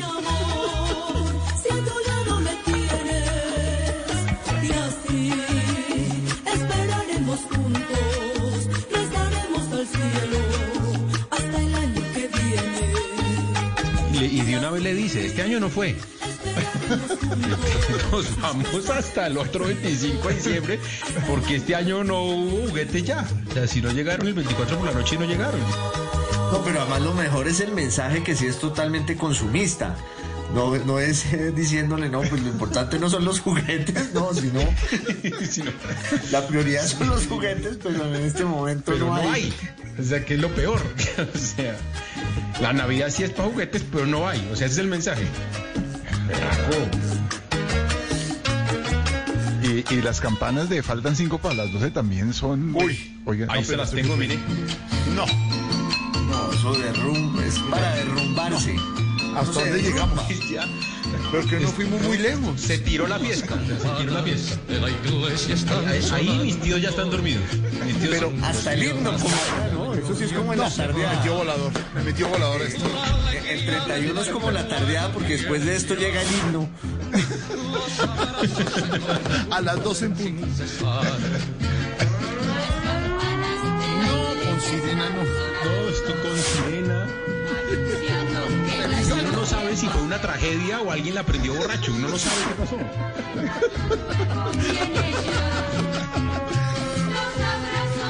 No. Entre los regalos que no le llegaron al niño y el abrazo de la mamá, no, no, no, pues sí. No era llegar tan lejos. Métale Pastor López, métale vaina, métale vaina. Esto es novena. esta es la que, ¿Qué otra hay de estas, Dago? A ver, de esas que le gustan a usted depresivas de diciembre, o sea, de... El tamborilero. Ese también es. Ese también, ese también es Tamborilero, triste. Se fue con villancico, ya se fue con villancico. Ya esto. Esto sí. El comienzo de la canción, como dice Costaín, va con la manito aquí y va bajando, va bajando la mano, va bajando la mano y ahí está. Y oiga el mensaje. Esta historia sí es, esta sí es dura, esta historia, oiga. A ver. Todas las mañanas veo una ancianita muy desesperada preguntando por su hijo, pero ella no sabe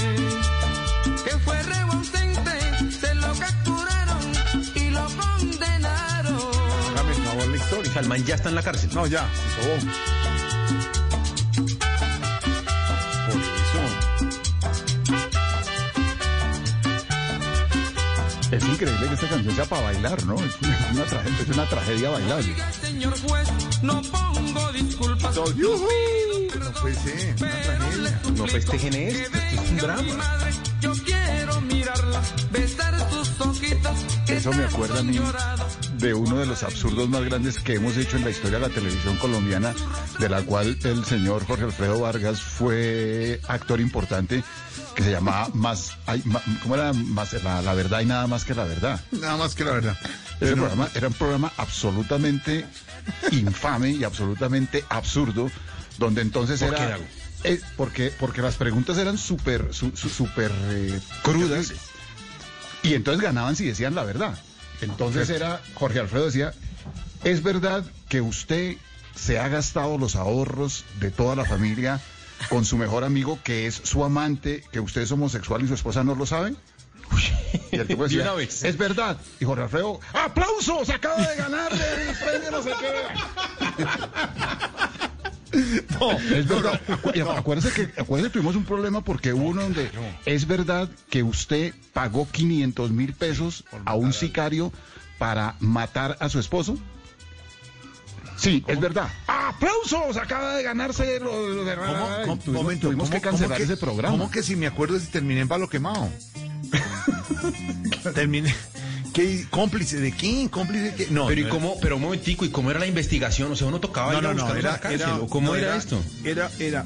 No, la gente se usted, usted se enfrentaba al, al polígrafo ese para decirle la verdad o la mentira. Entonces era tal, tal el perfil, 100 preguntas, hacían primero el polígrafo y después iban al estudio y venían las preguntas. Y entre más respondiera la verdad usted, fuera la que fuera, usted se ganaba más plata. Pero eso contradecía todos los Pero- principios y valores de la historia de la humanidad. Pero ¿cómo termina yendo un tipo que pagó por... O sea, Ah, bueno. No, no, no. Y no, y lo peor de todo es que tenían a, tenían a la familia al lado en un sofá.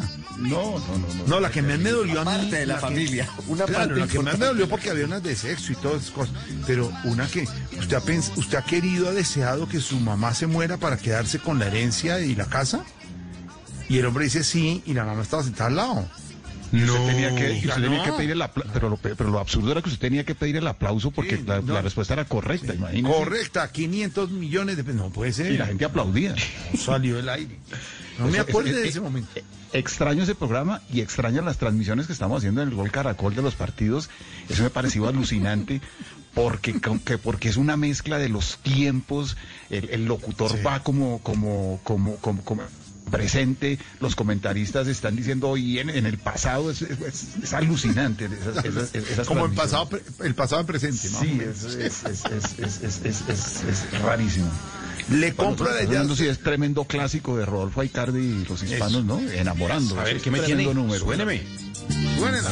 Que un poco duraba y el tiempo lo dirá, no estabas engañada.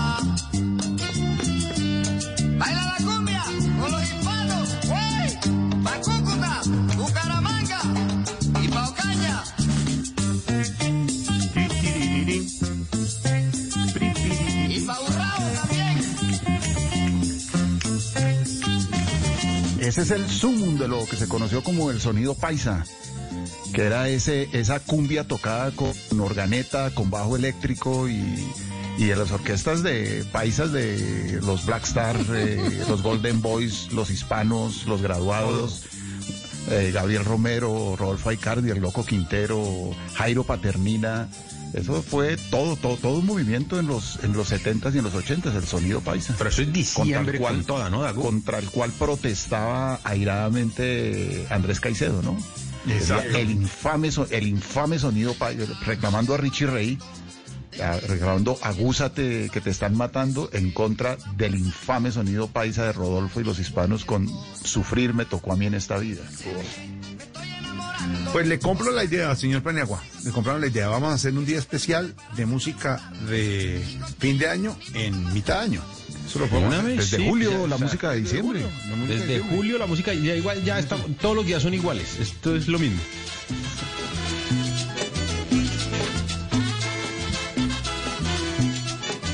Con mucha influencia venezolana, ¿no? De grandes orquestas, melódicos, subillos, sí, señor. Lo que es el año que viene, si le pongo el corazón. Un gran combo y todo. claro. Eh, Esta, esta, esta es, esta es eh, la Villos Caracas Boys, que originalmente, en, es, eh, la el Villo es dominicano, y originalmente tenía una big band de jazz, y una big band de jazz muy, muy buena big band de jazz, y hacía un jazz muy interesante, y en una gira eh, terminó aterrizando en Venezuela, y en Venezuela conoció la, la gaita venezolana, el porro y la cumbia colombiana y ahí cambió totalmente su carrera musical Villo Frometa y se dedicó con su misma Big Band a hacer música tropical y hizo muy buena música tropical, ¿no? Uy.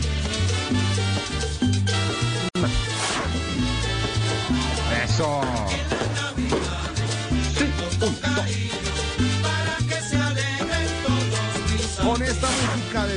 En julio, estos voladores y esta tertulia entre amigos, vamos aterrizando hoy esta tertulia de la tardeada. Ya son las 7 de la noche. Pero le compramos la idea a Paniagua, está buena esa idea, de meterle la música de Navidad de fin de año en julio, en, mitad de año y estar en familia y comentarlo. Eh, nos quedamos con esta música, vienen las noticias. Un abrazo, señor Constaín, un abrazo, señor Don Dago, un abrazo a Juana que estará mañana con nosotros, señor Paniagua, y seguiremos con la tardeada. Hoy dejamos con esta musiquita aquí de diciembre, en julio. Bueno, y feliz año. ¡Feliz año! y ¡Feliz Navidad! O sea que mañana es primero de enero. Mañana a las 5 de la tarde nos encontramos en esta tarde.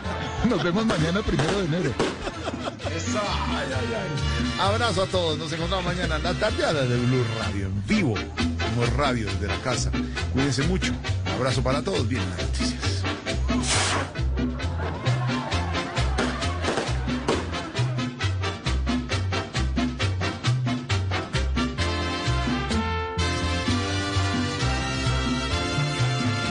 Año nuevo, vida nueva, más alegre los días serán.